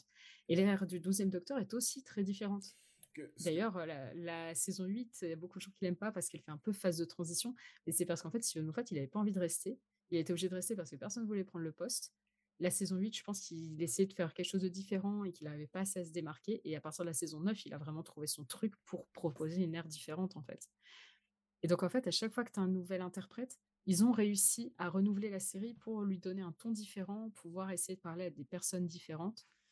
Et euh, c'est ça qui est intéressant aussi. Et donc, ouais, je trouve que c'est difficile de donner un épisode que tu peux absolument conseiller. The Eleven Hour paraît le plus évident parce que justement, c'est un épisode avec un ton dont la plupart des gens vont avoir plus l'habitude. Mm. Mais tu as tout expliqué de manière parfaite, je te remercie. Du coup, euh, Maintenant, je laisse Guillaume, euh, Guillaume, parler. je laisse- Guillaume, si tu as quelque chose à ajouter. Ouais. Oui, bah, je vais pas euh, paraphraser, puis euh, je suis euh, entièrement, entièrement d'accord avec les épisodes qui ont été cités dans, dans ta vidéo, Pauline. Donc, je, réinvite les gens à aller la voir parce que on- on- il y a parmi les meilleurs épisodes Mm. de Doctor Who aussi dans cette liste. Donc, euh, euh, c'est effectivement des, portes- des, bor- des bonnes pardon, portes d'entrée. En fait, c'est vrai que, et c'est un enjeu pour dans les années à venir, c'est que Doctor Who commence à avoir beaucoup d'épisodes, beaucoup de saisons, et même si on compte que la New Who, et, et, et on le dit à longueur de, de journée entre guillemets sur les réseaux sociaux, mais ça va être un vrai enjeu de pouvoir avoir une porte d'entrée.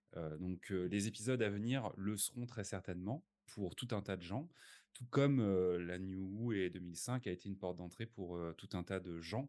Et je pense qu'en fait, en vrai, chaque changement de showrunner est effectivement probablement une bonne porte d'entrée. Alors le problème, c'est que ça dépend un peu de ce qu'on cherche et c'est difficile d'y aller un petit peu à l'aveugle. Mais si on se dit qu'on n'a pas particulièrement envie de regarder des dizaines et des dizaines d'épisodes, ben, on peut remonter au précédent showrunner et se dire que globalement les bases seront reposées. Effectivement, quand Jodie Whittaker arrive dans le rôle du docteur, moi je trouve que c'est une bonne porte d'entrée. Tous les compagnons changent. En plus, en termes de réalisation et de moyens et d'effets spéciaux, on est sur une autre esthétique un peu. Et, donc on a comme vraiment une sorte de nouveau départ. Donc je trouve que c'est effectivement voilà, c'est une, une bonne porte d'entrée. Mais euh, Matt Smith, en effet, et Eleven Hour est aussi une très bonne porte d'entrée si on accepte de remonter un petit peu en arrière et de regarder euh, plusieurs euh, épisodes. Moi, j'aurais tendance à citer euh, quelques épisodes qui ne sont pas présents dans ta vidéo, Pauline, pour une raison un peu particulière, c'est que je trouve que les épisodes de Noël, certains épisodes de Noël, peuvent être une bonne porte d'entrée dans la série. Pourquoi? Parce qu'il y a le côté un peu festif, événementiel de C'est Noël. Donc, en termes de mood, ça peut être une bonne porte d'entrée, parce que c'est aussi ça un peu, c'est de se dire, ok, Docteur Who, j'ai envie, mais bon, bah, ça peut être un mood aussi de se dire, voilà, je, vais regarder des épisodes de Noël. Il y a peu de séries qui le font à ce point. Soit côté très Noël, Matt Smith a pas mal d'épisodes qui sont très inspirés de Dickens et tout ça, soit un peu plus, je pense à justement Voyage of the Damned, où je trouve on a, l'épisode n'est pas incroyable, mais on a tous les ingrédients globalement euh, de Doctor Who, on a de l'action, on a un compagnon, le concept du compagnon qui restera pas, donc c'est pas grave en plus, on peut reprendre plus tard et tout, Euh, un truc assez SF, euh, des, des- des extraterrestres, etc. Euh, je trouve que Last Christmas est pas mal aussi dans Mmh. ces- ce, ce concept-là. Donc les épisodes de Noël, ah, le problème c'est qu'ils sont pas tous euh, justement un peu one shot. Il y en a qui sont vraiment très liés à la mythologie, il y en a qui sont des épisodes de transition. Donc c'est un peu compliqué. Faut, faudrait peut-être faire une sélection euh, épisode de Noël. euh, qui va bien quoi.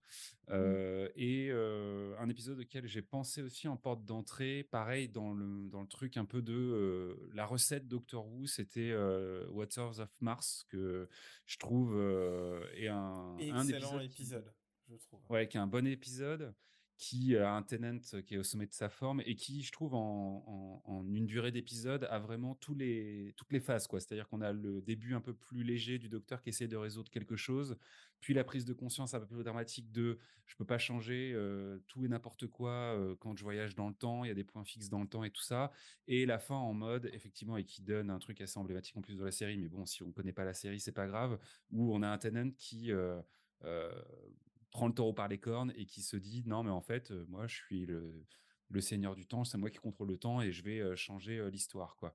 Et donc une partie finale un peu plus dramatique quoi. Et je trouve que c'est un, un bon épisode euh, qui récap bien même s'il est très SF pour le coup mais il Mm. récap bien aussi ce qu'on peut trouver dans, dans Doctor Who quoi. Donc voilà un peu moi pour euh, ce que j'avais euh, aussi vu un peu comme porte d'entrée possible quoi.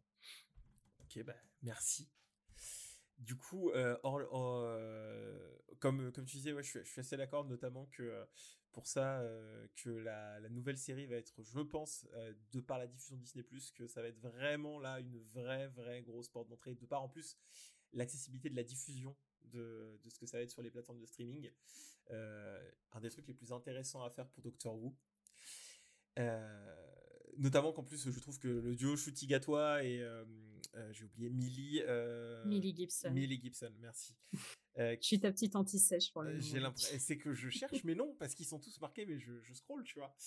Euh, Millie Gibson, qui, euh, je trouve, on les a pas encore vus en action, mais je trouve que le, le duo est déjà, euh, je trouve, faut- va, va- enfin, je trouve, va vraiment fonctionner. J'ai l'impression euh, pour les peu de photos qu'on a de deux ensemble, et je pense qu'il y a un vrai potentiel pour choper un, un nouveau public euh, sur cette euh, saison-là. Ouais, puis Russell T Davis, il me semble, a dit récemment en plus que euh, il avait vraiment volonté de faire un peu pas table rase, mais en tout cas de créer de nouveaux concepts, de nouveaux monstres, notamment, enfin, euh, pas trop utilisés tout de suite parce que c'est sûr, il le fera, mais Pas les euh, Daleks au premier épisode. Voilà, les Daleks et tout ça. Même si on a vu des images qui ont un lien avec, mais euh, donc je pense que même pour effectivement, on aura moins ce côté mythologique, même si Whittaker laisse quand même en termes d'histoire. euh, pas mal de questions sans réponse, on va dire. Donc, euh, je sais pas ce qu'ils vont faire de ça, mais euh, en tout cas, effectivement, ils ont l'air de vouloir faire un vrai nouveau point de départ, quoi. Alors, pour- par rapport à toutes ces histoires avec Whittaker, Russell T. Davis a dit que, en tout cas, dans les épisodes des 60 ans, il y aurait une mention. Donc, euh, il en tient compte, il n'efface absolument rien. Mais après, en effet, je pense qu'il va pas s'y atteler tout de suite, et tant mieux. Ouais, Je pense que c'est le genre de storyline qui nécessite de décanter. De la même manière que la guerre du temps, quand Russell T. Davis l'a installée, ben, on était bien content de la retrouver euh, pour les épisodes des, des Des 50 50 ans, euh, 8 ans plus tard. Ça avait eu le temps de, de s'instiller et tout ça avant d'aller Mm. vers une résolution immédiate. C'est le genre de truc qui, qui est bien avec Doctor Who, c'est qu'en fait, tu peux te retrouver avec des storylines qui euh, reprennent 10 ans plus tard et ça paraît tout à fait naturel. Ben, surtout que oui. Vas-y Guillaume, vas-y. Non, j'allais juste te dire que c'est vrai que j'avais oublié qu'on allait avoir quand même cette période tampon des épisodes spéciaux avec Tennant Mmh. qui allait peut-être résoudre des petites choses avant ce vrai point de départ. Euh, donc, euh, donc effectivement, oui, euh, c'est ce qui est assez étonnant d'ailleurs parce qu'au final, on est en train de dire depuis euh, un quart d'heure que la prochaine saison sera un vrai point de départ pour les nouvelles personnes, sauf que les personnes qui vont arriver sur Disney Plus pour consommer du Doctor Who là à la fin du mois de novembre vont voir des épisodes qui seront qui seront liés à euh, New Mm. quoi clairement. Donc euh, Mais ça, je trouve ça très étrange parce que, genre, sur le site de la BBC, ils sont déjà listés sous la nouvelle ère. Et moi, je trouve ça trop étrange. Je pensais que ça allait être l'épisode de Noël, donc le premier épisode de Shooting à qui allait être un nouveau point de départ avec une nouvelle compagne qui découvre les nouveaux concepts et tout ça. Euh, là, ça paraît trop bizarre de faire une ère qui commence par un mec qu'on a déjà eu en docteur qui revient dans un autre rôle de docteur, plus une compagne qu'on a déjà eu qui revient, plus un méchant des classiques qui revient. C'est très bizarre. Est-ce que le concept, euh, ça serait pas presque de faire un previously, mais à l'échelle de plusieurs épisodes, tu vois, en mode euh, les gens Oh. dans l'imaginaire collectif, Doctor Who, c'est Tennant, et donc on va leur mettre deux trois épisodes où ils vont se dire ah oui, je connais ce gars-là, il a joué Doctor Who machin, et pour, je sais pas, tu sais, là, je me dis, ça se trouve, ça a été ça l'idée de de ces épisodes spéciaux. Bon, au-delà du fait que de toute façon les 60 ans, c'est quand même un moment un peu à part et qu'ils sont obligés aussi de Oui. rendre hommage euh, à la série, quoi qu'il en soit. Mm. Quoi. Mais le truc qui est bizarre, c'est que les 60 ans, ils n'étaient pas dans le deal de Disney+. À la base, c'est un ajout tardif. Ouais, Donc, euh, ouais, je pense qu'en fait, à la base, c'était vraiment censé commencer par cet épisode de Noël, mais que euh, les producteurs, ils sont très très malins, ils sont très forts chez Bad Wolf Studio, euh, qui est le nouveau studio de production de Doctor Who. Ils ont dû essayer de la faire à l'envers à Disney+, pour qu'ils prennent les trois épisodes en prime. Bon, surtout que c'est pas déconnant sur le fait que, comme disait Guillaume, que c'est les 60 ans, ça reste une célébration. Les 50 ans avaient été disponibles en, en salle de, de cinéma sur. Donc, je pense qu'ils visent aussi une grosse diffusion encore plus que, que d'habitude. Mais en effet, euh, t'as l'impression que si tu découvres ça, les épisodes sont pas pour toi. Il y a, y a un truc où t'es, c'est vraiment les gens font une fête, t'es au fond de la pièce et euh, t'es là, tu fais d'accord, euh, c'est l'anniversaire de Ah qui? ouais. Mais c'est ça qui est trop bizarre. T'imagines les gens qui vont commencer par cet épisode Ça me paraît trop bizarre. Mais bon, on verra bien. Ça se trouve, on va être surpris et ce sera une vraie porte d'entrée. hein. Ah oui, c'est clair, c'est clair. Bon, Et, puis ça peut pas être, euh, ah, ça peut pas être anodin en plus. Enfin, je veux dire, au-delà de ça, ça peut pas être anodin de faire revenir Tennant. Et il y aura forcément en plus de ça une raison scénaristique, peut-être méta scénaristique euh, dans le discours qu'aura ces épisodes-là. Mais je veux dire, euh, c'est pas, euh, ça peut pas être euh, passé sous silence. Ça peut pas être juste comme ça. euh, oui, bah c'est Tennant. Et alors quoi Non, enfin, je veux dire, quand déjà ils prennent Capaldi et que Capaldi a déjà joué un personnage, ils en font dans Doctor Who précédemment, ils en font quelque chose dans l'histoire. Euh, donc là, en plus de ça, ils vont devoir raconter quelque chose euh, là-dessus.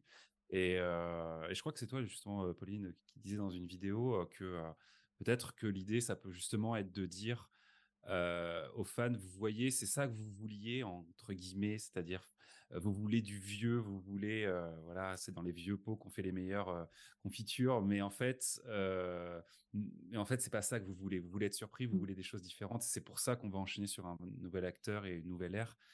J'aimais bien cette vision aussi là de se dire, on va vous donner ce que vous voulez sur quelques épisodes, et puis vous allez vous rendre compte que finalement, bah c'est pas si bien, on l'a eu déjà Tenant, donc on a envie d'autre chose quoi. Je trouvais intéressant. Hum, hum, hum. Il y a, il y a de Ouais. ça.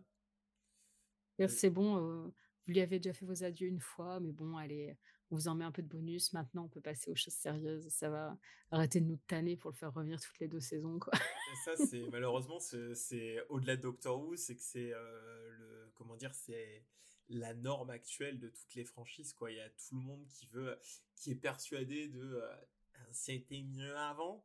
Et euh, Après, ça, ça n'a rien de nouveau. Ça a toujours non, non, été mais le cas, hein. ça a toujours été le cas. mais là, avec les plateformes et tout, il y a quelque chose vu qu'on on- là on surproduit euh, plein, plein, plein, plein, plein, plein, plein de choses, plein de séries. On fait des bah, le universe mais multiplié à tout. Euh, Il y a, si il y a des gens sur les écoutes, ils veulent que des séries sur Obi Wan Kenobi, quoi. C'est compliqué, quoi. Alors, euh, pas sûr quand même. Pas la série en, en Non, mais- elle-même, mais sur le personnage. si tu les écoutes, les gens, Euh, voilà. Non, non, mais, mais c'est ça qui est, qui est génial avec Universe, euh, Mm. comme euh, vous le disiez très justement euh, tout à l'heure. euh, en fait, euh, il se, en fait, quand on voit ça du, de l'extérieur, on se dit ah bah ça y est, Doctor Who euh, se marvelise et tout ça avec leur intro, leur machin. Mais en fait, les gars, ils faisaient ça, ils font ça depuis des, des Mmh, mmh, décennies. mmh, donc, euh, donc non, en fait, c'est juste de la continuité logique, c'est remarqueter un petit peu pour avoir quelque chose d'un peu plus clair peut-être. Mais en fait, c'est pas pas nouveau quoi. C'est clair. Et du coup, euh, est-ce que vous avez euh, du coup des petits épisodes euh, que vous voulez parler là comme ça, que vous aimez bien et que vous voulez recommander aux gens? Bah, vas-y, Guillaume, j'ai un peu monopolisé au début la parole. donc, euh, Ah, tu rigoles, tu rigoles. C'est toi la spécialiste. Euh, alors, euh, en plus, du coup, on en a échangé un petit peu en préparant l'émission et il y en a certains que euh, on a en commun, Pauline. Donc, je, je te laisserai les, les, les décrire et tout. Moi, j'en ai pris trois, pas tant parce que c'est mes préférés, parce que c'est ce qu'on se disait aussi, c'est que voilà, je veux dire, il y en a tellement des épisodes et parfois. C'est un concept qui est cool, l'épisode l'est pas forcément, mais le concept est génial. Parfois, c'est une scène d'action qui va être bien, parfois, c'est des dialogues. Enfin bref, c'est compliqué vraiment, mais j'en ai retenu trois pour ce qu'ils représentent, je trouve, et, et aussi parce que c'est ceux qui me sont venus et qui ont laissé une trace un peu indélébile dans ma mémoire. Donc, il y a. C'est peut-être un truc qu'on n'a pas précisé, mais bon, les gens qui nous écoutent, je pense, connaissent un peu Doctor Who. euh, on va pas tout expliquer non plus, mais il faut savoir que à chaque fois que euh, Doctor Who change euh, d'acteur et d'actrice, il se passe quelque chose dans la diégèse de la série, c'est-à-dire qu'il y a une régénération. Donc, il se passe vraiment quelque chose en termes de, scénar de scénario qui explique que euh, l'acteur euh, change, l'actrice et l'acteur changent.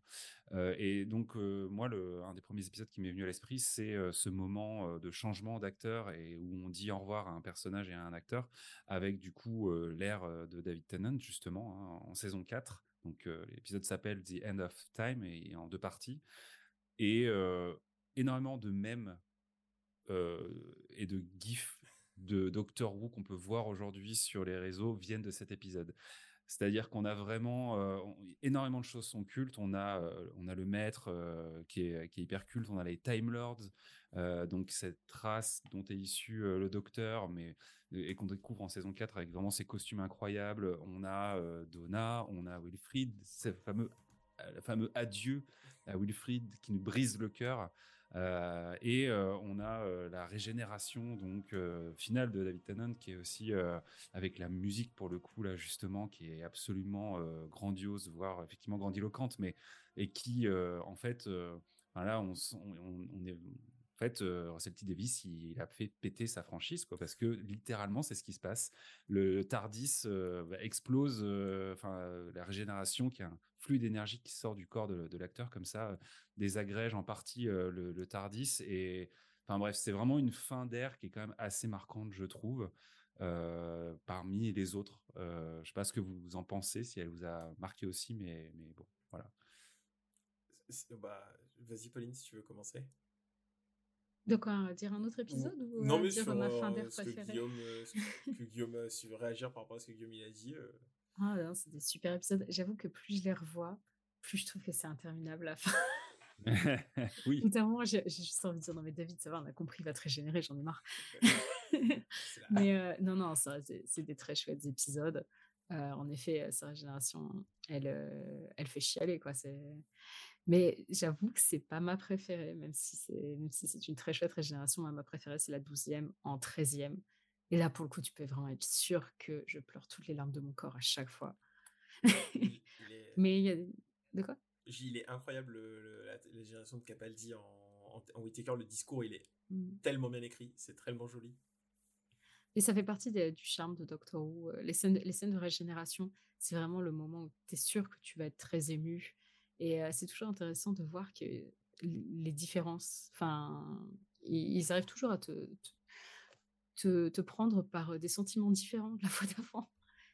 Et c'est toujours très adapté, en fait, au- à chaque interprète du docteur, parce qu'en fait, c'est adapté vraiment à l'acteur plus qu'autre chose, en fait. Et euh, c'est vraiment, tu fais l'adieu à l'acteur. Et parce qu'en soi, bon, bah, le ça. docteur, euh, bon, il change d'apparence, mais bon, ça reste le même gars, en Oui. fait. Donc, euh, donc techniquement, c'est à la- à l'acteur que tu dis au revoir. Et, du coup, c'est un, moment important pour ces acteurs aussi de, partir. D'ailleurs, bah, le seul, enfin, il y en a certains avec qui ça s'est pas bien passé, d'ailleurs, le départ. Et euh, ça arrive souvent que tu le sens dans la régénération. Genre le sixième docteur, ils l'ont viré, mais comme un malpropre, alors qu'il pensait revenir sur la saison suivante. Donc quand ils lui ont dit, alors le tournage pour ta régénération, c'est là, il a fait, bah non, je viens pas. Et du coup, ils ont juste foutu Oui. une perruque au prochain docteur. ils ont foutu une perruque blonde et c'est lui qui a fait la régénération en fait. Ah, Et- Yes. donc bon, cette régénération-là, elle est peut-être un peu moins émouvante. J'aime beaucoup aussi la régénération du deuxième docteur qui est ultra tragique. Parce que c'est justement euh, ces, ces immondes personnages que sont les seigneurs du temps qui le forcent à se régénérer parce qu'il interfère trop avec euh, l'univers. Et euh, c'est très très dur aussi comme régénération. Il, est- et il se retrouve exilé sur Terre, c'est ça? Ouais, c'est ça. Et il se retrouve exilé sur Terre en plus, donc euh, très Ouais, très. son TARDIS fonctionne plus, il est exilé sur Terre, ses compagnons leur effacent la mémoire, donc ils se souviennent même pas de son existence. Des espèces de Donna avant l'heure. Terrible. Euh, ah, c'est euh, c'est très très dur euh, la régénération de The War Games. Est-ce que tu veux. passage euh, un peu obligé, Ouais, ouais. c'est ça. Mm. Euh, donc, ouais, euh, donc le End of Time euh, qui est euh, euh, premier épisode de Guillaume. Pauline, t'as quoi toi comme épisode euh, dont tu voulais parler? Ah, mon favori favori, c'est Evan Sent. C'est celui-là que Guillaume voulait mettre aussi. donc Evan Sent, qui est un épisode du 12e Docteur qui est entièrement porté par l'acteur Peter Capaldi, quasiment très peu d'autres choses. Très vite fait, euh, Clara, mais bon, euh, c'est quand même vraiment surtout autour du Docteur, euh, qui est un épisode qui parle de deuil, qui parle de d'obstination, qui parle de, qui on est, de ce que les autres, enfin, du fait que les qu'on est aussi qui on est grâce aux autres et que et en fait le truc c'est que Peter Capaldi c'est un acteur tellement fabuleux et il le prouve dans cet épisode parce que c'est un épisode le mec est tout seul et impossible de lâcher devant devant Evansen t'es complètement happé et euh, et c'est re- remarquablement bien écrit par Steven Moffat également. Donc euh, tout est parfait dans cet épisode. La musique est iconique. C'est euh, pour moi le plus beau morceau de Murray Gold. Mais euh, ah ouais non c'est un épisode vraiment extraordinaire. Qui, euh, en plus, c'est vers la conclusion de la, de la saison, hein, de toute façon, plus Evan Sent, je crois, non? C'est l'avant-dernier épisode de la saison, épisode ouais. de la saison, hein, qui est euh, vraiment incroyable. On ne dira pas trop ce qui se passe dedans parce que c'est euh, c'est à découvrir quand même, euh, je trouve, Evan Sent. Euh, Ouais, il y a un concept au cœur Ouais. de l'épisode qui, euh, en fait, tu te dis, tu commences à te dire à ce moment-là, quand tu regardes euh, Doctor Who, même à partir de New Who, bon bah ça y est, je commence à avoir vu pas mal de choses. Et là, ils font un truc où tu te dis, ah oui, ah oui, au fait, on peut faire ça aussi. et en fait, c'est juste incroyable, quoi. Enfin, euh, et, avec une économie de moyens en plus. Oui, euh, bah, enfin, incroyable quoi. C'est à dire que comme Pauline dit c'est juste l'acteur et voilà quoi. Mais mais ça, ça marche. Ça marche incroyablement bien. Euh, et justement euh, pour parler de, de Capaldi moi j'avais retenu aussi un épisode qui je trouve avec le recul de manière un peu rétroactive et mm, c'est pas qui me fait rire mais il m'amuse dans son côté méta c'est The, The Fires of Pompeii euh, qui est un épisode de la saison 4 euh, donc encore avec David Tennant hein, mais euh, euh, qui est un épisode euh, où, bon, déjà pour le personnage de Tennant euh, est intéressant. Il est avec Donna à ce moment-là et c'est déjà un épisode où effectivement il est face à des choix qui sont importants. Donc c'est déjà un, épisode où on commence, enfin, il, il commence à se passer des choses assez assez dramatiques pour pour Tennant et pour son sa sa, condition, on va dire, hein, de, de personne qui manipule le temps. Donc l'épisode est, sympa par rapport à ça. Euh, c'est un épisode qui se passe, euh, comme son nom l'indique, à, la- période antique, à la période romaine. Et en fait, je le trouve amusant parce que on retrouve dedans deux acteurs, un acteur et une actrice qu'on va revoir plus tard dans des rôles hyper importants, euh, puisque on va découvrir euh, donc Capaldi dans un des rôles principaux de cet épisode, puisque il fait partie, c'est le père d'une famille. Euh, donc euh, que le docteur finira euh, par, sauver. Et donc Karen Gillian qui joue un personnage qui est très secondaire pour le coup, presque, qui fait presque de la figuration, on va dire, et qui en plus est maquillé, donc du coup, voilà, quoi, c'est très discret. Et alors autant pour elle, bon, c'est vraiment plus un clin d'œil qui est amusant, mais autant pour Capaldi, ce que je trouve génial, c'est que plus tard, quand on va avoir le docteur avec lui, ils vont en tenir compte puisque son premier, sa première pensée quand il va se régénérer, c'est de se poser la question de pourquoi j'ai ce visage, quoi. Parce que c'est pas anodin et parce que ça va lui rappeler quelque chose, quoi. Et ça, c'est aussi un truc qui est intéressant dans le fait de se dire, Enfin, je sais pas ce qui a conduit. Je pense que c'est vraiment qu'ils adoraient l'acteur, et ils voulaient lui donner ce Mm. rôle et tout, et donc ils ont un peu créé cette cette situation autour de ça. Mais je trouve que l'idée est vraiment géniale de se dire en même temps, comme on peut changer de visage, pourquoi pas lui donner le visage de quelqu'un qu'il a rencontré effectivement. Et ça fait écho en plus à là, je trouve la régénération du coup du 14e Docteur euh, qui prend le visage de Tennant. Enfin, il y a, un truc, je trouve, qui est intéressant dans cet épisode parce qu'il est assez prophétique de trucs qui vont se passer euh, après quoi. Donc euh, donc c'est un épisode dont je me souviens. Voilà. Ce qui est intéressant, c'est qu'en plus, ce truc de récupérer le visage, c'est déjà un truc qui est montré sur la dans la classique, pas par rapport au docteur, par rapport à Romana, qui est une time lady qui voyage avec le docteur, qui est sa compagne à un moment, et qui, à un moment, va choisir son visage. Elle, elle est en train, euh, voilà, c'est sa régénération, puis du coup, elle choisit son visage. Donc, elle en essaye plusieurs jusqu'à ce qu'elle soit Ah ouais. satisfaite. Et elle va s'arrêter sur le visage euh, de la- d'une princesse qu'elle a rencontrée dans l'aventure précédente, en fait. Du coup, c'est la même actrice. Qui revient. Ouais, c'est ça. Ouais, c'est marrant, je savais pas du tout ça.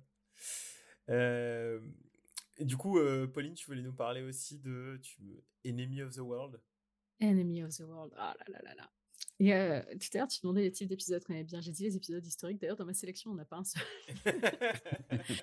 Mais euh, il y a un autre type d'épisode que j'aime bien, c'est quand euh, l'acteur qui joue le docteur joue un autre personnage. Donc, en effet, avec Casey ça marche bien, mais j'aime beaucoup aussi quand ça se passe dans le même épisode. Et ça arrive assez souvent.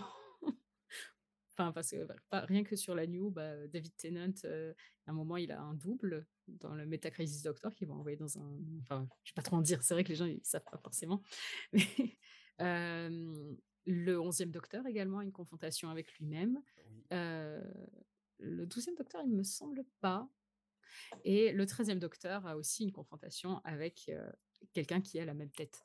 Hmm. Et, euh, et c'est aussi un truc qui a été beaucoup fait dans la classique, y compris du coup avec le deuxième Docteur dans un épisode qui s'appelle Enemy of the World. Et le concept de Enemy of the World, c'est qu'en fait, le Docteur arrive sur Terre en 2018, si je ne m'abuse, et la Terre est euh, complètement dominée par une espèce de, de dictateur sanguinaire qui s'appelle Salamander. Et sauf qu'en fait, Salamander a exactement la même tronche que le Docteur. Je l'ai Et vu. du coup, tu l'as vu, c'est cool, hein? Et, Oui. coup, le, et du coup, le docteur va euh, être un peu utilisé, enfin, il va devoir faire comme s'il était ce dictateur pour justement essayer de, euh, contrecarrer ses plans, en fait. Et euh, donc, c'est génial parce que on se retrouve avec euh, le docteur qui joue à la enfin, avec Patrick Troughton qui joue à la fois le gentil et le méchant, et qui est exceptionnel. Et il y a des moments où tu te demandes vraiment si devant toi, c'est le docteur déguisé en Salamander ou si c'est Salamander. Et ça marche super bien. C'est un épisode euh, avec des moments assez haletants, euh, qui est très bien construit, qui a été perdu pendant très longtemps et qui n'a été rendu disponible au public qu'en 2013. Ça faisait partie des annonces pour les 50 ans. Ils ont annoncé deux, ép- deux épisodes, dont celui-là. Et il vaut vraiment le coup. C'est, je vous le garantis. Je confirme. Du coup. Et tu voulais parler aussi de The Demons. Is Demons. The Demons, c'est un épisode du troisième Docteur, qui est un épisode que j'adore. Parce que euh, déjà, il y a le maître. Le maître, pour moi, c'est le meilleur personnage de toute la série. Voilà. Dès qu'il arrive, je suis contente. Euh, et en plus, c'est un, un épisode pendant la période où justement le docteur est coincé sur Terre, comme on disait un peu plus tôt. Et, euh, et du coup, et du coup, quand il est sur Terre, il, a, il est obligé de travailler avec Unit, qu'on revoit beaucoup euh, aussi dans la New, mais donc il se retrouve coincé un peu à devoir euh, être le scientifique de Unit. Et donc on apprend à connaître tous les personnages de Unit pendant l'ère du troisième Docteur. Et dans The Demons, c'est un moment où ces personnages de Unit, on les découvre dans leur vraie vie. C'est là, on a, là, on n'a plus vraiment les soldats. On a euh, le brigadier, donc euh, le, le père de Kate Lesbridge Stewart, qui euh, décroche son téléphone dans le lit euh, le dimanche matin, euh, complètement endormi. Il y a les militaires qui d'habitude sont en belle tenue kaki, qui débarquent avec des pantalons pas de def et des petits blousons. Et en fait, c'est un épisode qui est assez décomplexé, qui est très fun, qui est avec des espèces de, de trucs assez ésotériques, qui euh, enlèvent complètement le côté parfois très sérieux de Doctor Who, où bon, on montre des monstres en carton-pâte, mais on est quand même un peu scientifique. Là, ils en ont rien à faire. Et du coup, c'est vraiment un épisode qui est fun, qui, euh, qui, met euh, des, espèces de créatures démoniaques avec des looks pas possibles. De l'autre côté, bah, du coup, il y a le, troisième docteur qui, qui, est un docteur assez fascinant qui fait, euh, euh, qui fait du karaté euh, vénusien et qui, euh, qui porte des, chemises à foufou. Et euh, sa compagne Jo Grant qui est absolument euh, sublime. Et puis le maître, c'est un- une espèce de concentré de fun.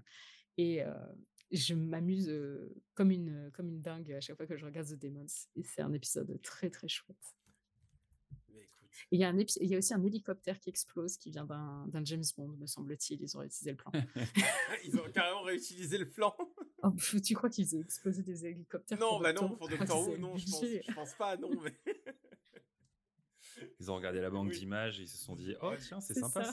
ça. Je sais même ouais. plus si c'est un plan qui a été utilisé pour James Bond, mais c'est un truc qu'ils ont fait péter pour James Bond. C'est un peu classe.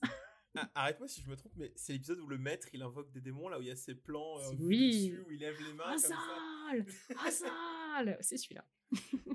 Ah, c'est- oui, J'ai déjà vu des, des mèmes de ça, j'ai déjà vu des gifs du, du maître faire ça. Et puis en plus, attention, ce n'est pas le maître. C'est le révérend magister. Oui, c'est vrai. C'est ça, ça fait partie des trucs que j'adore chez le maître, c'est qu'il a tout le temps des surnoms. Mais débile tu, tu reconnais bien son visage, tu reconnais bien son nom. Et ça, dans la New, bon, tu reconnais moins son visage, mais ils ont gardé ce truc des petits surnoms, et ça, j'avoue, ça me fait plaisir. Enfin, le maître, c'est un sacré personnage. Et du coup, ça va me permet de parler, d'enchaîner sur un épisode, moi, que j'aime beaucoup aussi.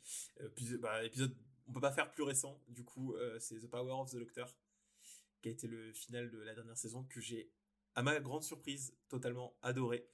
Et, euh, que Je valide.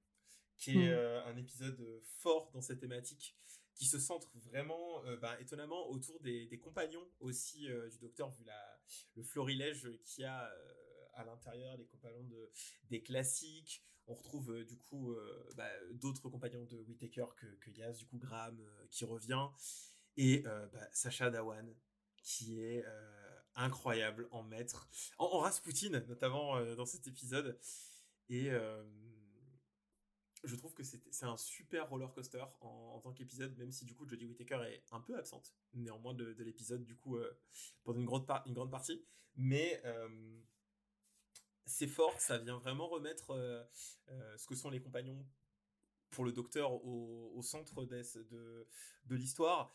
Et euh, ça, brasse cette thématique que j'aime beaucoup aussi de euh, que le docteur pour moi c'est un peu un, monstre euh, d'égocentrisme qui, qui en- comme je disais tout à l'heure, en fuite vers l'avant et qui brasse des gens dans son passage et dans cette tornade qui est sa vie au centre du Tardis, qui va toujours en fait Enfin, c'est pas qu'il ne se rend pas compte de, tout ce qui brasse avec lui, mais tous les gens qui sont laissés derrière, euh, en fait, ben, d'un seul coup, euh, le mec dans sa cabine de police bleue, il ne vient plus le chercher et il faut retourner à, un certain quotidien, ce qui, je pense, doit être euh, assez compliqué à, gérer en tant que simple être humain, en fait. Et je trouve qu'ils l'ont très très bien géré avec ce concept de, club des anciens compagnons qui marche super bien en, en- en conclusion d'épisode. Oui, c'était super. Ouais, ça fait partie des, des épisodes effectivement que j'avais noté euh, et je trouve que euh, on a eu quand même de belles incarnations du maître euh, dans cette New. Moi, je pense aussi euh, à euh, Missy euh, à l'ère de Capaldi Mm. qui était vraiment euh, une autre version assez intéressante et là je trouve que c'est enfin en vrai ces dernières années on n'a pas assez parlé de, de Sacha Dhawan dans ce rôle quoi je veux dire il est incroyable Fabuleux.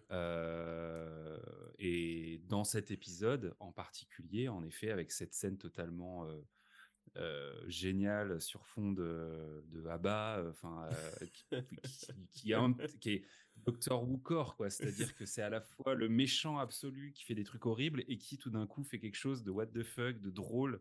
Et en même temps, euh, ça n'enlève rien à son côté très euh, inquiétant et euh, et, et, euh, et ouais, Whittaker, moi, c'est vraiment euh, un docteur que j'ai bien aimé parce que je- faut quand même se rendre compte qu'effectivement, euh, Capaldi, il était un peu dépositaire de quelque chose de très lourd, quoi. C'est, ça se finit, enfin, c'est vraiment, on sort d'un moment où il s'est passé beaucoup de choses, on l'a dit, hein, il y a des, des personnes qui meurent, d'autres qui sont, dont on a effacé la mémoire, etc. Enfin, et là, tout d'un coup, Whittaker, on attaque avec quelque chose qui est hyper lumineux. On a vraiment ce concept, tu l'as dit tout à l'heure aussi, de famille, c'est-à-dire que on n'est plus cette espèce de triangle amoureux ou de relations qui sont quand même très très homme-femme dans les premières euh, Mmh. saisons New Who. Là, on est vraiment sur un concept, même s'il y a quand même une relation amoureuse qui se crée au, fi- au final aussi pour ce docteur avec Whittaker, mais euh, c'est pas le cœur du sujet et il y a plein de raisons qui font que je trouve cette euh, euh, ouais ces trois saisons vachement plus lumineuses et ce final lui rend bien justice, je trouve. euh,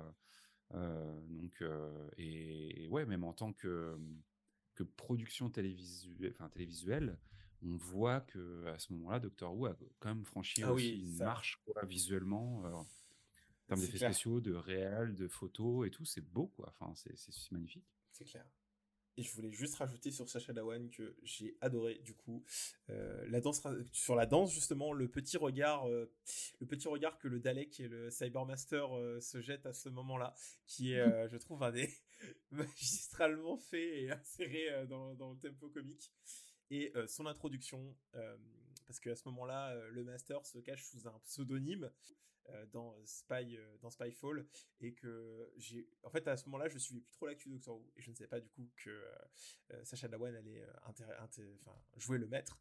Et du coup le moment où il se révèle en disant que son nom de code en fait en tant que question est O et que le docteur du coup se rend compte que la personne qui est en face de lui est le, le master et que juste le, le reveal c'est juste que le docteur fait O et que Sacha Dhawan dit j'ai exprès choisi ce nom pour que tu aies cette réaction au moment où tu le découvres et je trouve que c'est tellement un plan compliqué du master juste pour ça et c'est parfait en fait Et ça, le personnage a toujours été comme ça. et oui oui C'est vraiment, ça fait partie du charme du personnage.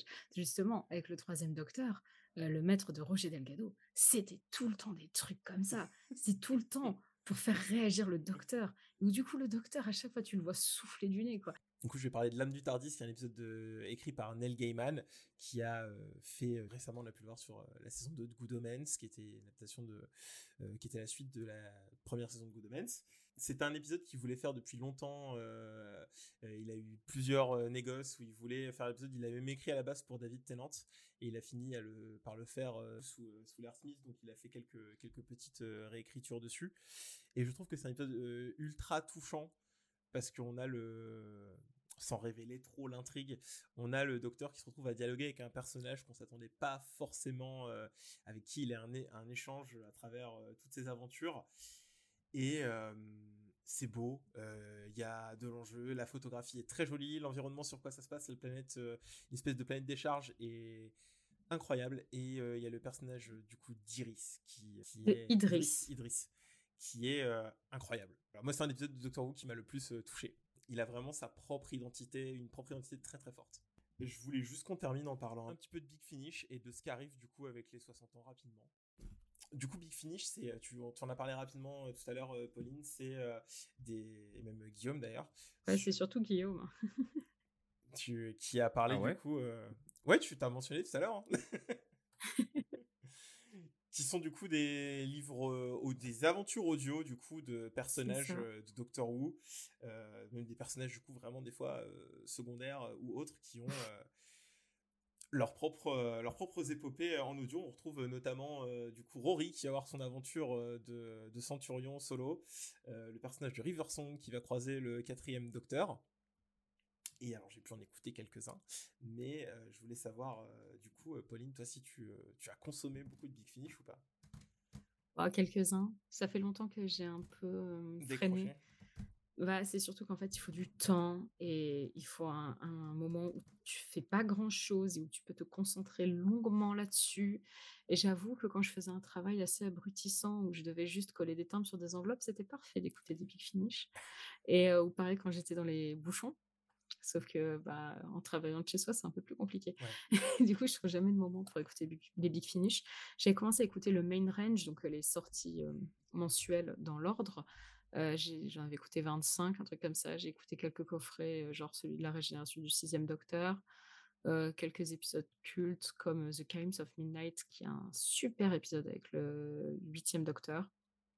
Mais c'est vrai que j'en ai pas écouté énormément comparé à ce qui existe, parce qu'il en existe. Il y en a quantité, énormément. mais oh là là, mais il s'arrête jamais. Et euh, ils s'en sortent, je sais pas combien par mois là. Puis en plus, ils te sortent de ces trucs. Peut-être que c'est très bien, mais j'avoue que quand je vois des coffrets genre euh, les aventures de Lady Christina de Souza, qui est un personnage d'un épisode random de David Tennant. Tu te dis, mais qu'est-ce que j'allais écouter ça, quoi. Mais le pire, c'est qu'en plus, ils en ont certains qui sont super réputés de spin-off comme ça. Ils en ont un qui s'appelle euh, euh, Yago, et euh, Yago and Lightfoot, qui sont deux personnages des classiques qui apparaissent dans l'épisode The Talents of Wing Chayang, qui sont même pas des personnages principaux. Ils ont fait, je sais plus, trois ou quatre coffrets sur les gus, quoi. Ah ouais. Mais pour le coup, paraît-il que c'est très bien. Mais, justement, ça permet de développer des personnages qui sont pas très développés dans la série. Mais à un moment, c'est trop, quoi. À un moment, tu, tu peux pas tout acheter, euh, tu peux pas tout suivre. c'est compliqué. Donc, en fait, au bout d'un moment, j'ai un peu juste la- laissé tomber. Toi, Guillaume, tu n'avais pas, tu n'as pas fait de big finish par rapport à ce qu'on avait dit tout à l'heure. Non, mais euh, ce qui me fascine dans euh, cette, euh, ce produit dérivé, quelque part, c'est Mm. effectivement déjà le, la densité qui existe. Et en, en tant que graphiste de métier, moi, je suis à chaque fois assez admiratif de, des pochettes, enfin, des, des miniatures euh, posters qui, euh, qui créent, parce que tu as vraiment le sentiment d'un produit de qualité sur la prolongation de l'univers du docteur, parce que tu vraiment, euh, tu retrouves vraiment tes petits, et puis tu as vraiment le- les, les docteurs emblématiques qui sont bien représentés. Et, et quand j'ai vu ça, c'est vrai que à chaque fois, je me suis dit, ah waouh, il a l'air d'avoir vraiment tout un pan de l'univers du docteur qui, bah, qui se perpétue, quoi. Et d'autant plus en allant chercher les interprètes originaux. Et ça, je trouve que c'est assez euh, incroyable de pouvoir fidéliser comme ça aussi des, acteurs, tu vois. euh, euh, on pense, par exemple, quand dans l'univers Star Wars, on fait la série animée Clone Wars, on recaste intég- intégralement tous les acteurs pour doubler du coup des personnages emblématiques. Et là, il y a vraiment ce côté très fidèle. Donc, je trouve que c'est un produit, en tout cas de l'extérieur, qui fait assez envie. C'est rigolo que tu compares à Star Wars parce qu'on a parlé de Star Universe, mais on n'a pas parlé d'un truc qui est sorti récemment qui s'appelle Tales of the TARDIS, qui est le premier Universe Original, qui est du coup le premier programme qui a été fait uniquement pour la plateforme Universe, qui est sur le euh, site de replay de la BBC qui s'appelle euh, iPlayer. Et le truc, c'est que dans Tale of the TARDIS, ils font revenir les anciens interprètes qui se remémorent leurs souvenirs, mais en jouant leurs personnages. Genre, tu as le cinquième Docteur avec euh, Tegan, qu'on a vu dans Power of the Doctor, qui vont se rappeler euh, une histoire, sauf qu'en fait, ben, ils ont juste foutu les acteurs tels quels. Genre, enfin, c'est juste les acteurs vieux. D'accord. Et c'est l'opposé total de ce que fait Star Wars, où quand ils te font revenir, Ouais. euh, où ils te font revenir, euh, je sais pas, euh, Anakin Skywalker, où ils pourraient très bien te mettre Hayden Christensen, qui n'a quand même pas tant vieilli que ça. Bah non, ils vont quand même te le rajeunir Oui. à mort. Et en fait, c'est vraiment l'opposé euh, dans, la, dans la méthode de faire le truc. C'est vraiment euh, Star Wars, il faut que ça ressemble à tout prix. Alors Ouais. que euh, Doctor Who dit juste, bah non, enfin c'est bon, c'est le même acteur, il a vieilli, euh, faites avec quoi. C'est vrai que c'est à l'opposé de Et-. Et les Tales of the TARDIS, c'est vraiment les personnages que l'on voit ou c'est les Ouais. interprètes? Enfin, je veux dire, Ah euh, c'est vraiment les personnages. personnages, quoi. Ok, Ah ok, ok. En fait, c'est c'est une nouvelle intro et, et- en fait, c'est les épisodes ils sont un peu remontés en ces épisodes classiques du coup, euh, qui sont un peu remontés euh, en ce qu'ils appellent omnibus. C'est des versions un poil plus courtes, un peu plus digestes. Et euh, du coup, il y a une nouvelle introduction, une nouvelle conclusion euh, avec deux personnages des épisodes, ou en tout cas pour Sweet Doctors, ils font revenir un compagnon de Sarah Jane Adventures avec la compagne, parce qu'en fait, il y a plus grand monde de cette période-là, donc du coup, ça permet quand même d'avoir une conversation.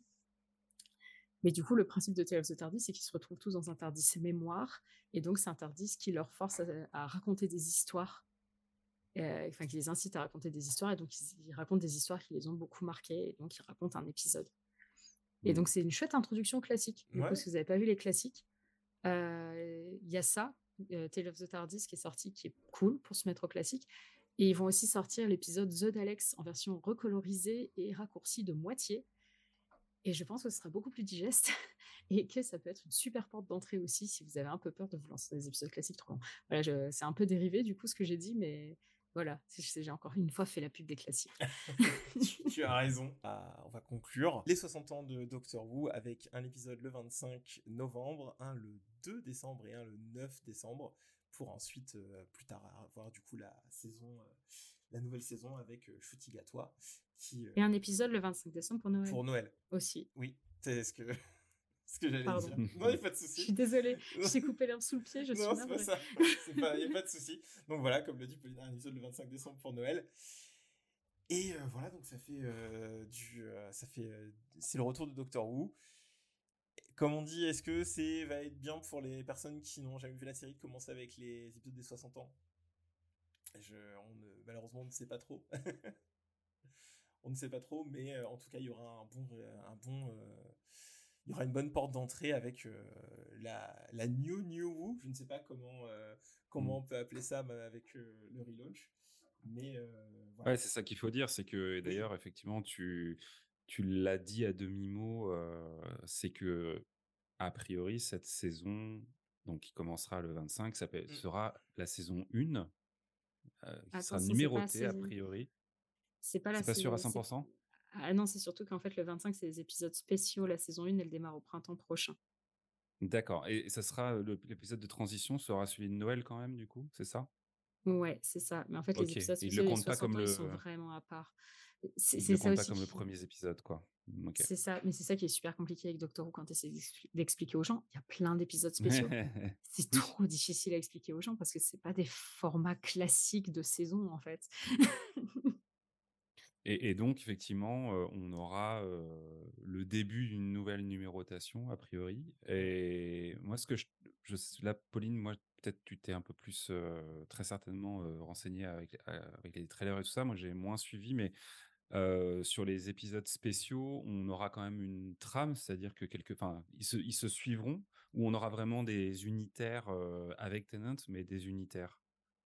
C'est un peu entre les deux. En fait, tu as l'air d'avoir un fil rouge très important entre chaque épisode, mais chaque épisode a quand même son histoire particulière. Ouais, ok. Enfin, tu as le, le, le premier qui est vraiment autour. euh, Enfin, je vais peut-être pas trop le dire, surtout si t'as pas trop suivi, mais en gros, ouais, c'est trois histoires distinctes. Ça, on le sent bien, mais c'est évident qu'il y a une espèce de fil rouge qui les relie. euh. Ok, ok. J'ai suivi un peu la promo et tout quand même, tu vois, mais j'ai pas non plus creusé à ce point. Mais ce qui est intéressant, c'est qu'effectivement, on va avoir vraiment, enfin, euh, en gros, moi je trouve que c'est, il y a vraiment un projet. On sent qu'il y a un projet, tu vois, un projet industriel presque de, et ça on le sait depuis qu'effectivement même Russell T Davis revient et tout ça.